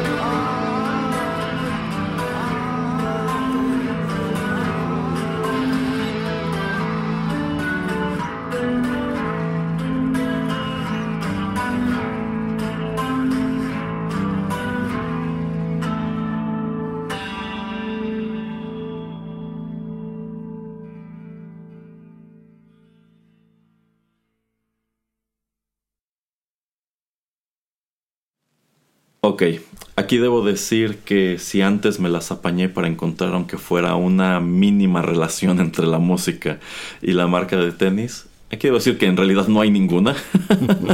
Solamente traje esta canción porque si ya había programado a Nirvana, ya había programado los Foo Fighters, que son pues eh, bandas de rock muy noventeras, dije es que forzosamente tenemos que traer también a Pearl Jam y dije quiero traer algo pues algo, algo muy padre de, de esta banda y pues terminé trayendo lo estereotípico. Está bien, esta, canción. Perdón, perdón, iba a decir, está bien, los, este, los clásicos nunca fallan. Sí, sí, los clásicos nunca fallan. Lo que acabamos de escuchar, igual, por todos conocido. Esto se titula eh, Jeremy y es uno de los sencillos que se desprendió de su álbum debut de 1991, Ten, publicado por Epic Records. Y en este tercer y último segmento de Rotterdam Retro 2000 estaremos platicando sobre Nike, una de las marcas de, calzado deportivo más importantes del mundo en sí. Esta es una de las empresas de calzado deportivo más grandes del planeta, me parece que es la cuarta. Esta empresa a lo largo de los años ha comprado a otras tantas, como precisamente a Converse, ya lo, ya lo mencionamos. Y bueno, también tuvieron un, un, periodo muy específico en el cual estaban muy de moda, siguen muy presentes y muy fuertes en el, en el mercado. Esta empresa es casi contemporánea de, de Vans, la empresa se funda en, en, 1964, es fundada por Phil Knight y Bill Bowerman, quienes de hecho no tenían tanta relación con el mundo del calzado y sí con el mundo del deporte, porque estos dos eran este me parece que atleta y entrenador eh, pues de, track, o sea, de, de, carreras. Y en sí, pues como que ellos deciden ponerse a trabajar en un tenis que fuera idóneo o que le ayudara a quienes practican esta, esta disciplina. La empresa es originaria del pueblo de Eugene, Oregon, que me parece que todavía tienen sus oficinas centrales, no allí, pero sí en el estado de, de Oregon, allá en los Estados Unidos. Y un dato que me parece muy interesante es que algún descendiente justo de Bill Bowerman, no sé si su hijo o su nieto, pues le toca ser uno de los principales personajes que luchan contra esta secta de Osho que llega a establecerse en el estado de, en el estado de Oregon, me parece que en los años 70, hasta que logran pues sacarlos de, este lugar. Pero bueno, eh, esta es una marca pues enfocada prácticamente de lleno al calzado deportivo, una marca muy especializada que a lo largo de su historia ha presentado modelos pues que pueden ser para correr, pueden ser para, para caminar, para jugar básquetbol, para jugar fútbol, fútbol americano, eh, para hacer nada más este deporte tipo cardio o incluso pues calzado que es netamente casual, todo, todo este con una línea bastante sport. Señor Geek, ¿usted ha sido cliente de Nike? Poco, pero sí he tenido. no, no es como, no es como mi, mi tenis más este usado. Pero la verdad es que sí, sí reconozco que son unos tenis muy buenos para hacer deporte. Y, que siempre, ¿no? Cuando te pones unos Nike siempre sientes como que vas a tener una mejora en tu rendimiento. Porque se ven, se ven muy tecnológicos, es la verdad. O sea, de verdad sí, sí te han vendido esta idea de que invierten millones en, el diseño para que puedas brincar o pegarle al balón o hacer lo que vayas a hacer, correr, sin, sin este, sin tanto, sin tanto lío. Efectivamente, eh, este es esta es una marca en la cual se percibe eso, que hay una cierta ingeniería, que hay cierta investigación detrás de los diseños. Fíjese que entre otras cosas, de estas cosas que no sé ni por qué sigo en YouTube, en primer lugar sigo un canal de, un, de una persona que se dedica a restaurar calzado. Oh, y esto me ha ayudado a aprender mucho sobre cómo, es, cómo están construidos sobre todo los zapatos y por qué de pronto hay ciertas marcas de zapatos muy caras que no valen la pena porque en realidad lo único que te están vendiendo es la marca y es un es un zapato, es un tenis súper mal hecho, súper corriente con muy malos materiales y de pronto hay otros que dan, perdón, este, sorpresas. Eh, y también sigo otro que igual es un, es un zapatero, pero su canal se trata solamente de examinar cómo están construidos pues zapatos, botas o tenis. Y para esto lo que hace es partirlos exactamente a la mitad. y te va explicando que, pues, cuántos componentes tiene la suela, con qué materiales está hecha y si de verdad es lo que te están vendiendo o no. Y en el caso específico de Nike, hay algunos modelos que dices, pues, como que aquí sí están probando con distintos materiales, con distintas capas y otros que son inyecciones de plástico que se ven súper corrientes. Pero supongo que también depende para qué lo vayas a utilizar, porque insisto, si es calzado muy que, está muy enfocado en distintas disciplinas. Así que quiero suponer que un tenis que es para correr, claro que tendrá distintas capas para amortiguar el impacto. Y quizás si es un tenis pues casual, es un tenis nada más para caminar o para estar en el trabajo. Igual y si es esta suela nada más inyectada, igual que la de Converse, igual que la de Vans. Y con eso vas a estar cómodo y te va a durar porque a fin de cuentas no vas a estar brincando, no vas a estar corriendo ni pateando pelotas, eh, qué sé yo. Eh, algunos de los elementos más distintivos de esta marca, pues es en, primer lugar el logotipo, claro. que nosotros en español decimos que es una palomita, pero esta imagen tiene un nombre, se llama Swoosh. Ok. Eh, y también tienen este eslogan, que de hecho esta es una marca que no ha cambiado su eslogan en muchísimo tiempo, que es Just Do It. Just Do It. Y bueno, creo que no está de más señalar que el nombre de esta empresa, que nosotros por lo regular en el mundo de habla hispana pronunciamos como Nike, pero eh, en inglés debe pronunciarse como Nike. Este es el nombre de la diosa griega de la victoria. Un dato que probablemente conocen si veían los caballeros del zodiaco. Y, además la diosa griega de la victoria que se pronuncia Nike. Nike.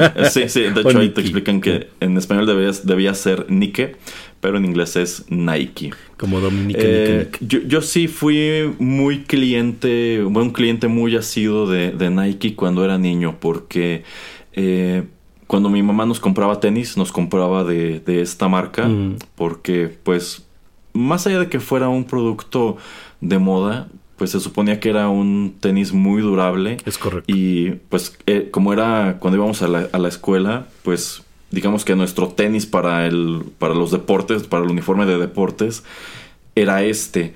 Y yo recuerdo que en los 90 se puso muy muy de moda una variante que ya estábamos platicando el señor Geek y yo en el, en el entrecorte, que era el Nike Air.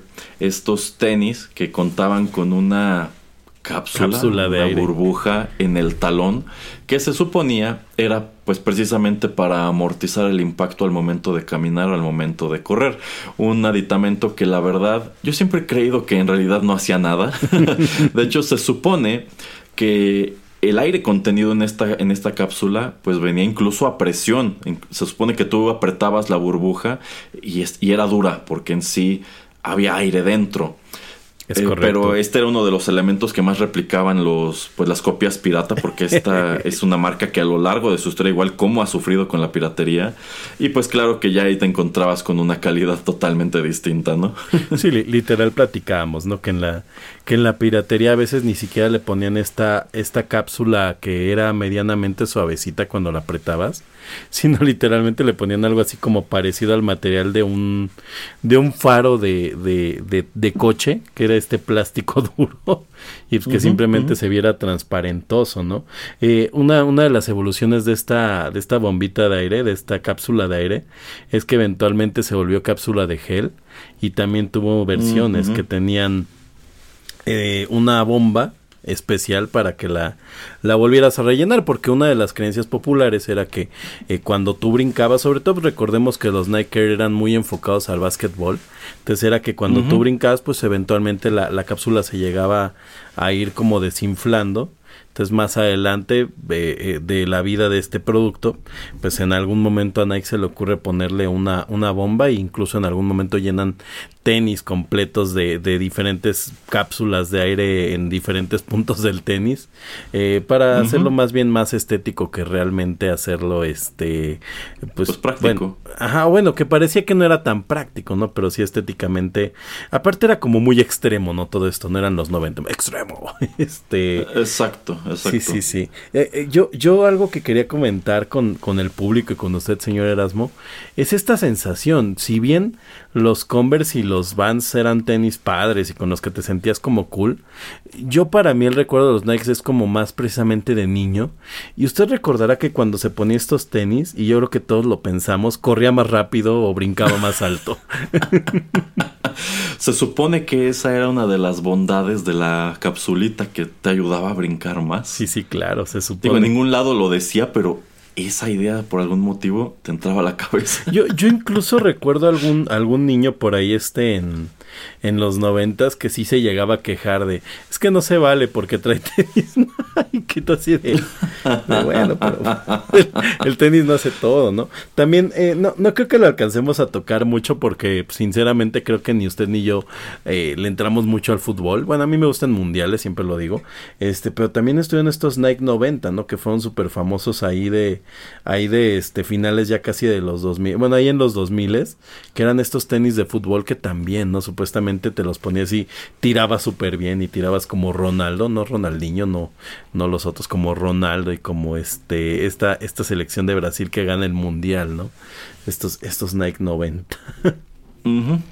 exactamente. Eh, usted menciona algo muy importante relacionado con la historia de esta marca. Ya lo dijimos en el segmento de Converse. En algún punto, este, el Converse es algo así como el tenis oficial de la NBA. Si deja de serlo, es porque de pronto llega esta empresa y a esos mismos basquetbolistas a quienes patrocinaba Converse, pues les, les, presentan un producto que hizo exactamente lo que Converse nunca hizo, que fue investigar y desarrollar y pues les presentan un tenis más cómodo, un tenis más ergonómico, un tenis que prevenía más, más durable, más resistente, exacto, que protegía más el pie y pues la gran mayoría de los jugadores desechan sus Converse y se cambian a Nike y hasta la fecha esta es una marca muy importante al interior de la NBA, como lo es también muy importante al interior de la, de la FIFA, porque pues también hay un número de deportistas, hay un número de equipos que son patrocinados por la marca, que dicho sea de paso, igual que las dos anteriores, no nada más fabrican calzado, también fabrican eh, sobre todo ropa deportiva.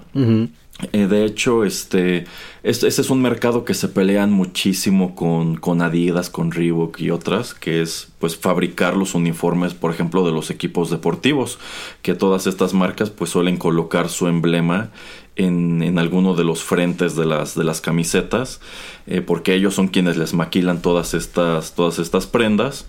Y, y pues sí, hay un número de, de productos que se han asociado, si no con ciertos deportes, con ciertos deportistas. Si hablamos de los 90, en definitiva, el producto insignia de esta marca fueron los Air Jordan, tomando en cuenta que fue uno de los atletas más importantes de la década. Bueno, es fecha que estos tenis siguen produciéndose y en su momento ya se lo pregunté al señor Pereira, pero no quiero dejar de preguntarle al señor Geek. ¿Alguna vez tuvo tenis Air Jordan?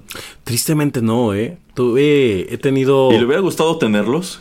En su momento sí, pero eventualmente eh, la verdad es que el diseño de los Air Jordan se me hizo padre, pero como que conforme fue pasando el tiempo se me hacía como tan saturado que no era como lo que más me gustaba. A mí me gustaba como el Nike más este como de botita pero más, más, más, tranquilo, menos, menos este, como, como que parecía que, que, se iba a deshacer, no sé, como que tenía como bolas por todos lados, pero no, los Air Jordan sí son una maravilla. después cuando me puse a jugar básquetbol concienzudamente en la, en la prepa, sí era como un producto codiciado, pero por una por otra razón no terminé comprándolos porque además sí son uno, o sea, de toda la línea de productos de Nike, que en general es una marca más cara que, que las anteriores que estuvimos citando, los Air Jordan es creo que la cumbre de, de en los tenis de lo caro, o sea, creo que sí son como, como los tenis más costosos que manejan, o de los más. De los más, y de hecho los vintage, sobre todo si están en buen estado, sobre todo los de los 90, son muy codiciados. Es correcto. Pero también han, han sacado líneas, por ejemplo, para, para skateboarding. Eh, esto, pues, para subirse a este mismo mercado en el que compiten Converse, DC, eh, Vans. y también este pues tienen mucha presencia en el terreno del fútbol en donde han tenido eh, algunos modelos que van de la mano con los nombres de, futbolistas famosos. Ya mencionó el señor Geek a, a, Ronaldo. Creo que también hubo una versión de Ronaldinho y más recientemente la de Cristiano Ronaldo que son nada más los CR7 y no estoy seguro si hay una de Messi pero es que creo que Messi no es que Messi no empieza con R Ah, ándale, no empieza con R. Pero creo que él ni siquiera utiliza Nike. Creo que él, creo que él usa de otra marca. No estoy seguro. Desconozco. Pero, bueno, eh, sí es una marca eh, más especializada en, deporte. Que también ha tenido algunas decisiones creativas y estilísticas en sumo cuestionables. Como un modelo muy de los 2000, que, del cual quizá el señor Geek se acuerde, que eran los Shocks. Estos que traían una especie de resortes en el talón y que oh, por lo regular venían en unos colores súper estrafalarios y este contrastantes como morado con amarillo, que mi papá de hecho tenía esos. y yo no podía sino pensar qué tenis más horribles. Es que no sé si de verdad sean tan cómodos y el resorte cumpla la función que se supone que debe cumplir, pero dije, nada más por cómo se ve, yo jamás me pondría esto. es, es que realmente esta línea de shocks y varios, incluso el Jordan al día de hoy, muy tristemente, se volvieron este, este modelo de tenis que ya al día de hoy la, la banda Millennial y Centennial le llama el, el tenis de papá, ¿no? el Dad Sneaker, que bueno, el rey de esto fue, fue Adidas y es este por ahí Fila, ¿no? Fila que es una marca ya muy venida menos, este, pero que se volvieron estos, estos reyes del, del Dad, este, del Dad Sneaker, este, y, y, sí, creo que estos shocks son terribles. Le digo, yo me quisiera acordar del modelo de estos que tenían como cinco bombitas alrededor de todo el tenis, porque también eran una, una defecio terriblísimo. Eh, y, y bueno, también por cada uno de estos tenis horribles, Nike tiene eh, por ejemplo, los Jordan, aparte de los que yo le decía que me recordaban así como que están como muy estrafalarios, sí recuerdo que había unos muy bonitos, ¿no? O sea, yo, Nike también tiene, tiene pues varias decisiones de diseño que son, que son emblemáticas. Por cierto, cuando me preguntaba que usted hubiera querido tener unos Air Jordan, sí, pero creo que el sueño de mi vida ha sido tener los tenis de Volver al Futuro, que es creo la colaboración más este eh, mediática que ha tenido Nike este, en cuanto a en cuanto al mundo geek, o sea, creo que no hay otro otra ocasión en que Nike haya hecho un match tan grande con todo este mundo de de los de la de la ñoñiza. Exacto, exacto, precisamente esos tenis que aparecen en la segunda película de Back to the Future son eh, Nike. Eh, también recuerdo que tuvieron un, un, modelo que es uno de sus más sonados fracasos, que era una especie de... Bueno, en sí tenía forma de pie, incluso tenía oh, marcados los, pues, los dedos. Este, y era una especie de guante para, para el pie y según era buenísimo para correr y demás. Y creo que absolutamente todos los atletas a quienes se lo regalaron lo, terminaron desechando porque claro que eso no iba a servir. Sí, no, no, no, eran, eran horribles. otra línea que me llama la atención de esta marca, eh, y bueno, creo que viene a subrayar esta, esto de que es una marca muy especializada en lo que vende, es la línea Nike Plus que no tiene nada que ver ni con este ni, con Apple Plus ni con Disney Plus nada de eso. En sí esto aparece ya hace ya unos buenos años. Pero estos eran unos eh, tenis que incorporaban distintos elementos que ya mencionamos como la cápsula de aire y demás o las suelas de muchas capas pero en la parte de abajo tenía un, un slot para que usted insertara un chip un chip que ellos mismos vendían muy parecido al que está en nuestros teléfonos celulares. Pero el chiste es que este tenis podía enlazarse con una aplicación para el teléfono móvil y digamos que ayudarte a monitorear, por ejemplo, el número de pasos, eh, el número de calorías quemadas y cosas así por el estilo, que quizá a muchos de nosotros nos parezca una herramienta totalmente inútil, pero no lo sé, quizá hay deportistas más extremos o más metidos en su disciplina que dicen son cosas que quizá me serviría o me sería útil saber. Y, suena suena bien cuando este cuando lo escuchas como antes de las este de las bandas estas este Smart Fit eh, porque pues sonaba como lógico, ¿no? Como estas ideas que, que dices, claro, pues en los tenis debería de venir esto y pues haces el tracking, pero eh, la realidad es que a veces cuando tú, que, tú haces un deporte, pues por lo mismo de que sudas y demás, pues evidentemente vas cambiando el calzado, entonces pues por esto las, las, este, las Smart Bands se volvieron pues mucho más populares porque es algo que incluso mucha gente y se ven muy ridículos, no se quitan, ¿no? Aunque, aunque anden con lo que anden, ¿no? Bueno, hay gente que lo ocupa para medir pasos, ajá. Y otra cosa que recuerdo de esta línea de Nike Plus es que era muy costosa. Los tenis costaban, recuerdo los que llegué a ver en una tienda, costaban en aquel entonces alrededor de 3 mil pesos. Y creo que el chip que se vendía aparte eran como otros 2 mil. Entonces sí, sí, sí pensé esto es demasiado, al menos para mí o para el, este, el tipo de cosas que yo utilizo para hacer ejercicio, esto, esto es demasiado. Que dicho sea de paso, sí tengo todavía unos tenis Nike que son los que utilizo para hacer ejercicio.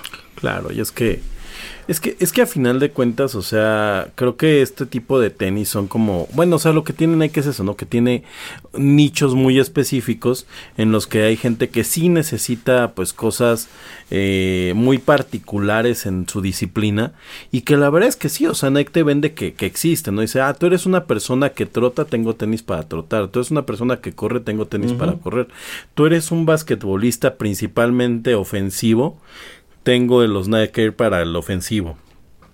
Tengo para el defensivo, tengo para el, para el futbolista, para el portero. O sea, se supone que dentro de su investigación, si tú te empiezas a meter en la idea de cada uno de estos tenis, sí manejan ciertas modificaciones, o al menos en el branding, de que, de que va a haber cambios. ¿no? como usted dice, o sea, la verdad es que yo desconocí estos dos canales que, que comentaba, sí me interesó mucho verlos, eh, porque sí, sí notas que hay como ciertas eh, cuestiones específicas del diseño del tenis en donde efectivamente sí te ayuda un poco a, a, mejorar pues si no necesariamente rendimientos por lo menos la protección al pie para el deporte específico, la posición específica en la que estás. Entonces sí, sí entiendo que de repente se les ocurran estas ideas eh, fuera de lo, de lo común y que la verdad pocas marcas deportivas creo que replican este en tenis, o sea, la replican en otras cosas. Eh, una característica común de Nike con las dos marcas anteriores es que también el grueso de su producción está en Asia. Nike, a diferencia de las otras, todavía produce algunos modelos, sobre todo los más costosos, en, en los Estados Unidos.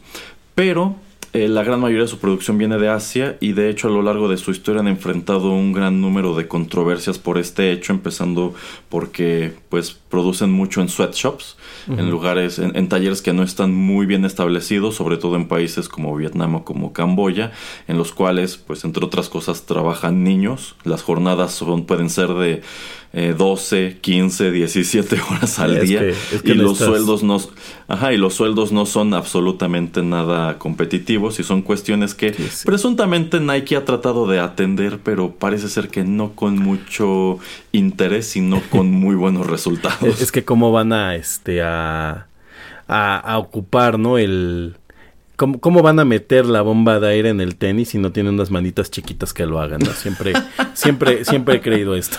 no es cierto, qué terrible. Pero sí, sí, la verdad es que estas tres marcas tienen, tienen estos puntos negros. Y bueno, la verdad es que hablar de la industria de la moda siempre nos va a llevar a estos, a estos puntos oscuros, ¿no? Porque no hay marca enorme que no ocupe este tipo de talleres eh, en mayor o menor medida.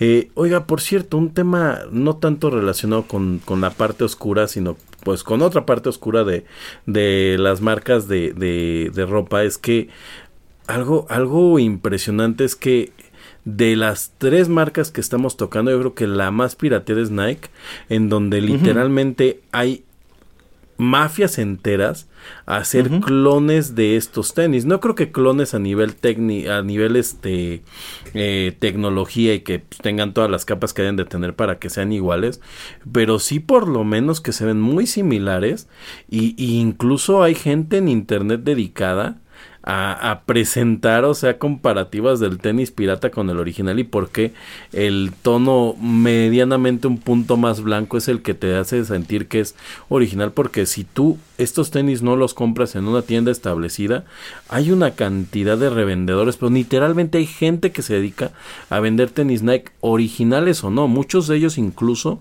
originales por lo mismo que platicamos hace rato, ¿no? Si bien Vans y Converse presentan estos modelos especiales, bueno, Nike es una cosa que cuando tiene un modelo, si no especial, por lo menos difícil de conseguir, se empiezan a volver invaluables. A mí, el primer día que me enteré de que los tenis Nike eran coleccionables fue en un capítulo del precio de la historia. En donde este personaje que, que muchos quieren que se llama Chom Lee eh, platica, ¿no? Que él tiene una colección de tenis Nike y empieza a dar los precios de cada uno de estos tenis, como bien dice usted, los vintage, y te casi de, wow, o sea, literalmente era una inversión esto, ¿no? Eh, eh, la, la, realidad es que como decíamos, ¿no? Estos tres tenis creo que los Nike son de los que más son codiciados porque además hay un mercado internacional que está buscando estas ediciones o especiales o por lo menos eh, eh, modelos específicos, ¿no? Efectivamente, ¿y quién iba a pensarlo de regreso en los 90? O sea, en aquel entonces, si tus tenis ya estaban sucios, viejos, ya estaban rotos, pues tu mamá sencillamente los tiraba a la basura y, y, y ahora hay estos restauradores, claro. Sí, sí, de hecho a mí me sorprende ese mercado de que, bueno, es que en, lo que respecta a mantenimiento del calzado, pues todos ubicamos, por ejemplo, a los boleros que suelen estar en las plazas, pero eh, lo que ellos trabajan son zapatos y sobre todo pues calzado de piel, ¿no? Pero de unos años para acá han proliferado también estas personas que se dedican eh, si no a restaurar tenis, pues aunque sea a lavarlos o darles una manita o volver a pegarles la suela, o sea, detallarlos, este, y no es nada barato, pero yo sí he recurrido un par de veces a estos servicios y efectivamente le han dado más vida a tenis que de otra manera quizá hubiera tirado o en su defecto pues se hubieran quedado que se hubieran quedado arrumbados al fondo del armario un número de un número de años. ¿Usted pues, considera que, que, el servicio que le entregaron lo hubiera podido replicar en casa? No. No, no, porque a pesar de que sí hay un número de productos que están eh, dirigidos netamente a, tenis, en algunos casos necesitas saber utilizarlos. Porque yo sí llegué a buscar tutoriales de algunos de estos productos pero al leer los comentarios, pues me, encontré con muchos casos en donde decían, es que hice lo que tú me dijiste y ahora mis tenis se pusieron verdes, por ejemplo. Porque pues lo que no te explica es que quizá si este es digamos un jabón, quizá no, no se le debe poner mucho o si este es un tinte no se debe aplicar como te están diciendo en el, en el video. Entonces, o sea, quizá pude haber echado estos tenis a remojar con jabón pero pues hubieran salido tiesos como usted comentaba antes, porque los tenis en general tienen esta peculiaridad que los mojas y se vuelven como cartón. Ya después con el sol y con el uso recuperan sus, sus, características. Pero pues debo decir que sí quedé muy satisfecho con lo que me entregaron y lo volvería a contratar, que insisto, no es muy barato, pero tampoco es el... Tampoco es comparable con el precio de comprar unos tenis nuevos. Pero bueno, señor Geek, para ir terminando con el tema, vamos con los comentarios que me hicieron llegar, no solamente a propósito de Nike, en sí aquí vamos a encontrar también eh, alusiones a otras marcas que son del gusto de nuestros escuchas, otras que no son de su, de su agrado. Eh, y básicamente esto es como pues cierre y epílogo y bueno, quedan un número de marcas que podríamos comentar en algún programa que sirva como secuela de este. En primer lugar, el Padrino Larios me comenta que fue cliente de Nike muchos años. Él nunca usó Vans ni Converse, así que no tiene punto de comparación, pero Nike le parecía una muy buena marca, muy durable, aunque con el paso del tiempo perdieron algo de calidad. Eso sí, actualmente usa Adidas, que es uno de los competidores directos de, de Nike, si no es que el más importante. Yo, yo, imaginaba al padrino Larios usando este de estos tenis de 50 mil pesos que usan los hijos de López Obrador, pero creo que creo que en este punto se este se, quiso ver este un poco como el pueblo, ¿no? Sí, sí, digamos que está bajando sus estándares al nivel de individuos de nuestra, nuestra calaña. Sí, sí, sí, claro. Eh, a continuación, eh, Cristian comenta que ha tenido Nike, los que ha tenido le parecen buenos, aunque los ha comprado más que nada para hacer ejercicio. Actualmente sus marcas favoritas son Puma y Adidas, pero él jamás compraría Fila. Le parecen diseños espantosos. Aquí estoy muy de acuerdo con ese último sí, claro, comentario. Son, son, unos tenis muy venidos a menos. Creo que yo nunca he eh, tenido unos Puma. claro. Ok, eh, la señorita Chio comenta que ella sí usa Nike para ir al gimnasio. Su marca favorita de calzado es Picolinos. Ah, esta es una marca de zapatos. No estoy seguro si fabriquen también tenis. Y de hecho, creo que nada más hacen calzado para dama. Eh, y la marca que no le gusta y que nunca compraría es Dr. Martens, porque le parecen muy incómodos nada más de verlos. Ya recordé que es esta eh, bota como tipo de gamusita, ¿no? Eh, no, es de piel y se asocia muchísimo con la escena punk, porque así como los oh. punks estadounidenses usaban Converse, algunas bandas de punk usaban Dr. Martens porque en aquel entonces era una bota barata que utilizaban los obreros. Bueno, ya había comentado que no he usado botas. Em, bueno, creo que Dr. Martens es tema para otra ocasión. Voy a comprar eh, para aprenderlas. Víctor Hugo Espino dice que él llegó a usar unos Nike de Ronaldo por el 2002-2003. Le parece que duraron bastante. Le gusta mucho la marca Flexi y la que nunca compraría, fíjese, Adidas. Es que esa, esa marca Flexi es muy, es muy amable porque yo en algún momento. He tenido... es un excelente adjetivo. Sí, sí, sí. Yo, yo, en algún momento tuve que estar parado todo el día en un. Tra... Eh, ah, pues ya le contaba que había estado en Sambors. Y la verdad es que sí, Flexi es una marca muy buena onda para esa banda que, que tiene que estar parado todo el día como enfermeras, este, gente que trabaja en algún este lugar donde tiene que caminar mucho. Entonces, sí, no conozco sus tenis. Yo he usado su zapato Godín, pero sí, sí es un muy amable. Eh, a continuación, Víctor Miguel Gutiérrez, él comenta que solamente ha comprado Nike porque se ajustaban a necesidades específicas en ese momento. Dígase, hacer ejercicio. Okay. Eh, en su opinión, el calzado debe cumplir con dos funciones. Ser cómodo y ser durable. Él lleva años comprando calzado para diabéticos, no porque ah, sea diabético, sino porque cumplen con la primera máxima de ser comodísimos y la segunda de durar para toda la eternidad. Nunca se me ha ocurrido, lo voy a intentar. Em, el señor Ro él comenta que Nike era su marca favorita de tenis para uso casual y deportivo, sobre todo porque jugaba fútbol. Antes había muy buena publicidad de la marca. Y sí, sí, de hecho hay algunos comerciales noventeros, dos mileros de Nike que eh, pues hasta hoy son algo emblemático, más que nada porque reunían a, sobre todo, por ejemplo, yo me acuerdo a futbolistas, pues que estaban muy de moda, ahora estaban muy vigentes en aquel el torneo entonces. Escorpión con Jorge Campos. Por ejemplo. y que pues ahora no, esta cuestión de la publicidad se ha perdido y a él le tocó tener modelos clásicos como los Total 90, los Tiempo, los Mercurial y los Magia. Quiero suponer que son modelos igual muy este muy específicos porque ninguno de ellos me suena, no sé usted. no me suena ninguno, pero casi casi puedo apostar que esos Magia son los de Ronaldinho. quizá, quizá. Eh, él considera que Nike no son tenis malos, pero tampoco son excelentes.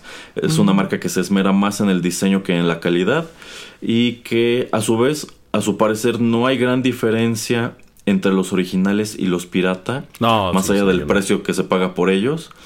Quiero suponer que hay algunos modelos pirata que no están tan, malos, ¿no? Ajá, sí, sí y que él actualmente no tiene una marca favorita, pero desde hace tres años usa unos Ducati de catálogo que le han salido muy aguantadores. Y las marcas que jamás compraría son John Deere, que yo no sabía que John Deere hacía, fabricaba calzado, pero supongo que sí para competirle a Cat. Y dice que otra marca que tiene un tridente, pero que no recuerda cómo se llama. Y no, la verdad no, no ubico ninguna marca de, Pero le vamos a poner Poseidon. las de Poseidon. Eh, bueno, el señor Álvarez comenta que en su opinión la calidad de estas tres marcas es igual, no ha cambiado. Lo que sí ha cambiado mucho es el precio. Él utiliza mm. Adidas. Eh, yo siento que Adidas es algo muy de nuestra generación. Eh, a continuación, nuestro gran benefactor, el archiduque, él dice que ninguna de estas marcas de tenis es de buena calidad. Solamente se paga el poder presumir una, una marca eh, y que jamás compraría ninguna de, ninguna de estas. no compraría ni Converse, ni Vans, ni, ni Nike. Él prefiere utilizar zapatos. El hombre es un es, una persona muy, eh, eh, muy, elegante. Sí, me imagino. este, y lo que él busca en el calzado es calidad y comodidad, sin importar si son de una marca reconocida o no. Además me imagino que él se los manda a hacer a medida, ¿no? Así, con... No, bueno, si usted viera este, si, usted viera el guardarropa del, del, del archiduque, eh, yo, creo que hay países que podrían pagar su deuda externa nada más con esa ropa.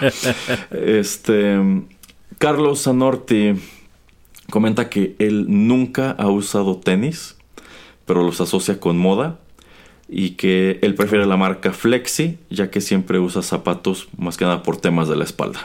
Me, me da curiosidad conocer a alguien que nunca ha usado tenis. Aparentemente es un tema médico, pero yo mucho tiempo no usé tenis, pero ¿cómo quería usar tenis? Em, a continuación, Raúl Terán dice que él suele elegir Spalding si quiere algo oh, que le dure unos... Sí, sí, que si quiere algo que le dure unos tres años, él compra Spalding. Y si quiere que le dure como cinco, Wilson.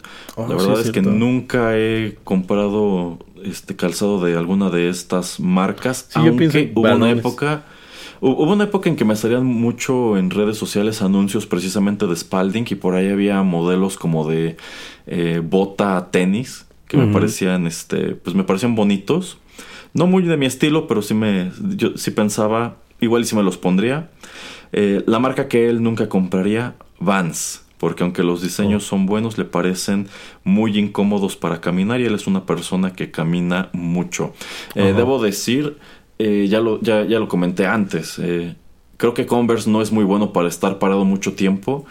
Es un poco mejor Vans, pero creo que ninguna de esas dos marcas en realidad ayuda a gran cosa. Si no son, si tienes que estar de pie o tienes que caminar mucho. Por ejemplo, eh, si hablamos de los festivales de música, ir a un festival como por ejemplo el Corona Capital o el Vive Latino es ver un increíble desfilar de tenis de cualquiera de estas dos marcas.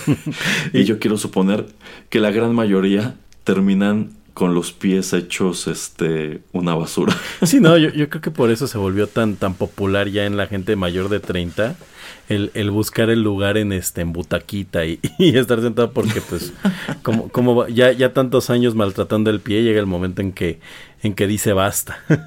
exacto, exacto. Eh, Sergio Vázquez nada más comenta que su marca favorita de tenis es Panam. Una marca que de hecho se ha revalorado bastante. Le, costó mucho, la verdad es que Panam era un tenis muy estigmatizado en México. Era muy de escuela. muy de escuela. Y la verdad es que esos sí son prácticamente indestructibles. O sea, unos Panam te pueden durar sin bronca 10 años. No sé cómo lo logran, pero sí es, era muy estigmatizado. Y ahorita justamente empezaron a, a tomar esta moda, ¿no? De los diseños con intervenciones. Pero algo que creo que entendió bien Panam es que ellos son una marca muy mexicana y los diseños que están trabajando son cosas pues muy muy locales para las que se les tiene cierto cariño, ¿no? Como estos Panam del metro, que la mucha gente los ha traído y además creo que la, la misma gente de, de internet, los mismos TikTokers, YouTubers y eh, eh, y demás este creadores de contenido los han ido revalorando y creo que todo el mundo tenemos un buen recuerdo con los Panam un recuerdo bonito porque eh, algo que sí hacía es que un tenis Panam nunca te va a dejar este tirado no o sea yo no recuerdo tenis Panam que se me deshiciera de hecho, sí, sí. Bueno, yo no he tenido tenis Panam desde que estaba, me parece que en la primaria. Pero sí, hubo una época en la que comencé a ver de nuevo la marca y dije, wow, como que se están reposicionando. O sea, antes era un tenis barato, un tenis muy escolar y poco a poco se fue convirtiendo también en una alternativa de moda mexicana, o sea, digamos la, alternativa nacional a Converse y yo creo que sobre todo a Vans. Sí, sí, y además, por, perdón, eh, además en este me, se han estado aliando con, por ejemplo, muchos artesanos mexicanos y demás, o sea, como que sí le han pegado a, esta, este mexicanismo, pero creo que lo han hecho bien, o sea, no se siente como, no se siente como forzado y eso es importante. Y ya por último, Miss Alarma dice que jamás compraría la marca Pirma le parecen de pésima calidad. ¿Alguna vez ha visto o utilizado de estos? No, no, no, la verdad es que la marca Pirma lo ubico mucho porque en algún momento creo que hicieron playas para la selección nacional, pero no sabía ni que hacían tenis, pero no es así como una marca que recuerde, o sea. Eh, bueno, yo, yo la tengo presente porque cerca de la casa hay una boutique precisamente de Pirma, que las tiendas de esta marca se caracterizan por ser muy grandes porque en sí es una tienda tirándole más como a un Deportes Martí sí. que a una tienda que nada más vende, vende ropa. O sea, es una tienda más especializada en venderte pants, en venderte accesorios y demás, pero tienen eh, muchas cosas de su marca, entre ellas eh, tenis. Pero recuerdo también que abundaban anuncios espectaculares de esta marca en donde pues la figura que, la, que los estaba promocionando era el Buki. Oh, no recuerdo al Buki. ¿Sabe con quién, con quién pensé que iba a decir? Pero esos son otra marca que se llama, creo que son los Sketchers. Esta, esta chica que es una conductora rubia. Ah, sí, sí, sí, No recuerdo su nombre. Ajá, ella, ella, efectivamente. creo que es Sketchers la que, la que promocionó, también Pirma, no recuerdo. Skechers es una marca también muy 2000era. Sí. Este, al igual que, New Balance, que creo que son dos marcas eh, de la época que están quedando fuera del, programa, pero podremos retomar más adelante. Pero este, las veces que me he topado esta marca que nos menciona Miss Alarma, Pirma, así nada más de agarrarlos, se sienten efectivamente como una cosa muy corriente porque de entrada no pesan nada y parecen más hechos de espuma que de plástico. Y como si fueran unos tenis hechos de este, foamy. Ajá, ajá. Y seguramente cuestan lo que cualquiera de estas marcas que hemos estado mencionando, menos este, Efectivamente. Sí, sí, sí. Sí, digo, no creo que sea muy barato pagarle a una persona como el Buki, que dicho sea de paso, que creo que es un personaje muy incongruente, porque yo jamás asociaría a este señor ni su música con tenis, y menos con tenis deportivos. Sí, no, no, no me imagino ni siquiera al Buki en, en, pants, o sea, como que el Buki va con este, con traje y pues, este, digo, se va bien o mal, pero trae un traje y y no, no es un traje con tenis, ¿no? Ah, alguien, mm, pues, alguien ahí en Mercadotecnia dijo, ah, esta es una buena idea y pues alguien dijo, sí, ¿por qué no? Jalémosle un poco más a lo que estamos consumiendo. Sí, sí es una decisión curiosa. Pero bueno, esos son los comentarios que nos hicieron llegar a propósito de Nike y también a manera de conclusión para este programa. ¿Alguna última reflexión, señor Geek, antes de despedirnos? No, nada más como dice usted, el, creo que entre los tenis que se nos van a quedar ahí pendientes va a ser los Chabelo, este, los Bubble Gomers, que eran, eran unos tenis maravillosos porque eran riquísimo. Y aunque no eran tenis, entraban muy bonito las, este, las, las zapatillas, creo les decían, o las este, sandalias de Shusha, ¿no? Que fueron en su momento un, un, un, hito enorme entre las niñas. Yo las recuerdo mucho porque eran como brillosas y transparentes y horribles seguramente. Sí, los Gomers. Sí, sí, claro que hay un gran número de marcas que quedan fuera, pero creo que en esta ocasión elegimos tres con un gran número de elementos en común, sobre mm. todo Converse y Vans vienen muy de la mano. Y en el caso de, de, Nike, sobre todo a nosotros que crecimos en los años 90, nos tocó tener mucho contacto con ella, nos tocó ver el surgimiento de los Air Jordan y otras tantas cosas. Así que creo que ha sido una plática interesante y pues quedan un número de elementos en la mesa que podríamos retomar, insisto, en alguna otra emisión que sirva de secuela para esta. Y, sabes, creo que, creo que una de las cosas que van a ser muy padres de este programa es que seguramente quien lo escuche va a encontrar una serie de, de información que va, que va a querer complementar o que, le, que va a decir, no, claro, es que Nike así ya sabe, porque todas estas marcas son marcas tan longevas que verdad hay personas que les encanta estudiar su historia, o sea, es impresionante que tengan un, fandom. Exacto, sí, son marcas que terminan teniendo un, fandom, gente que se casa totalmente con ellas y dice, pues que yo soy Converse y Converse nada más, o yo soy Vans y Vans nada más. Pero bueno, es así que llegamos al final de la presente emisión de Rotterdam Retro 2000. Muchas gracias a todos por la sintonía. Si les gustó el programa, no dejen de compartirlo. Muchas gracias al señor Geek por acompañarme de nuevo en, esta charla. Eh, no está de más recordarles que todos los contenidos de Rotterdam Press están disponibles en SoundCloud y de hecho allí los encuentran eh, acomodados en listas de reproducción perfectamente ordenadas. Así que si se perdieron algo, si quieren revivir algo, SoundCloud es el lugar.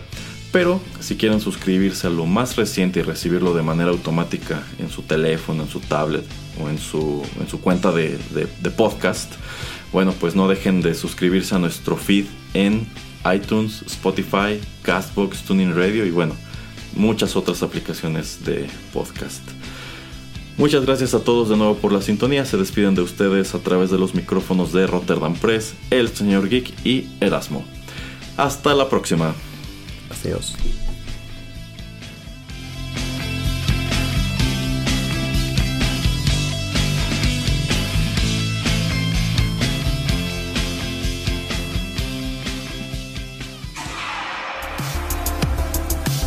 La aventura de hoy llegó a su fin.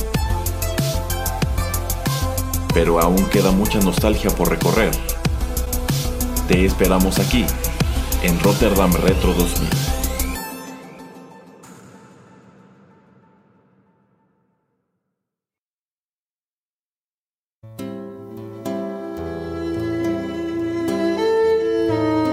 Estás escuchando Rotterdam Press.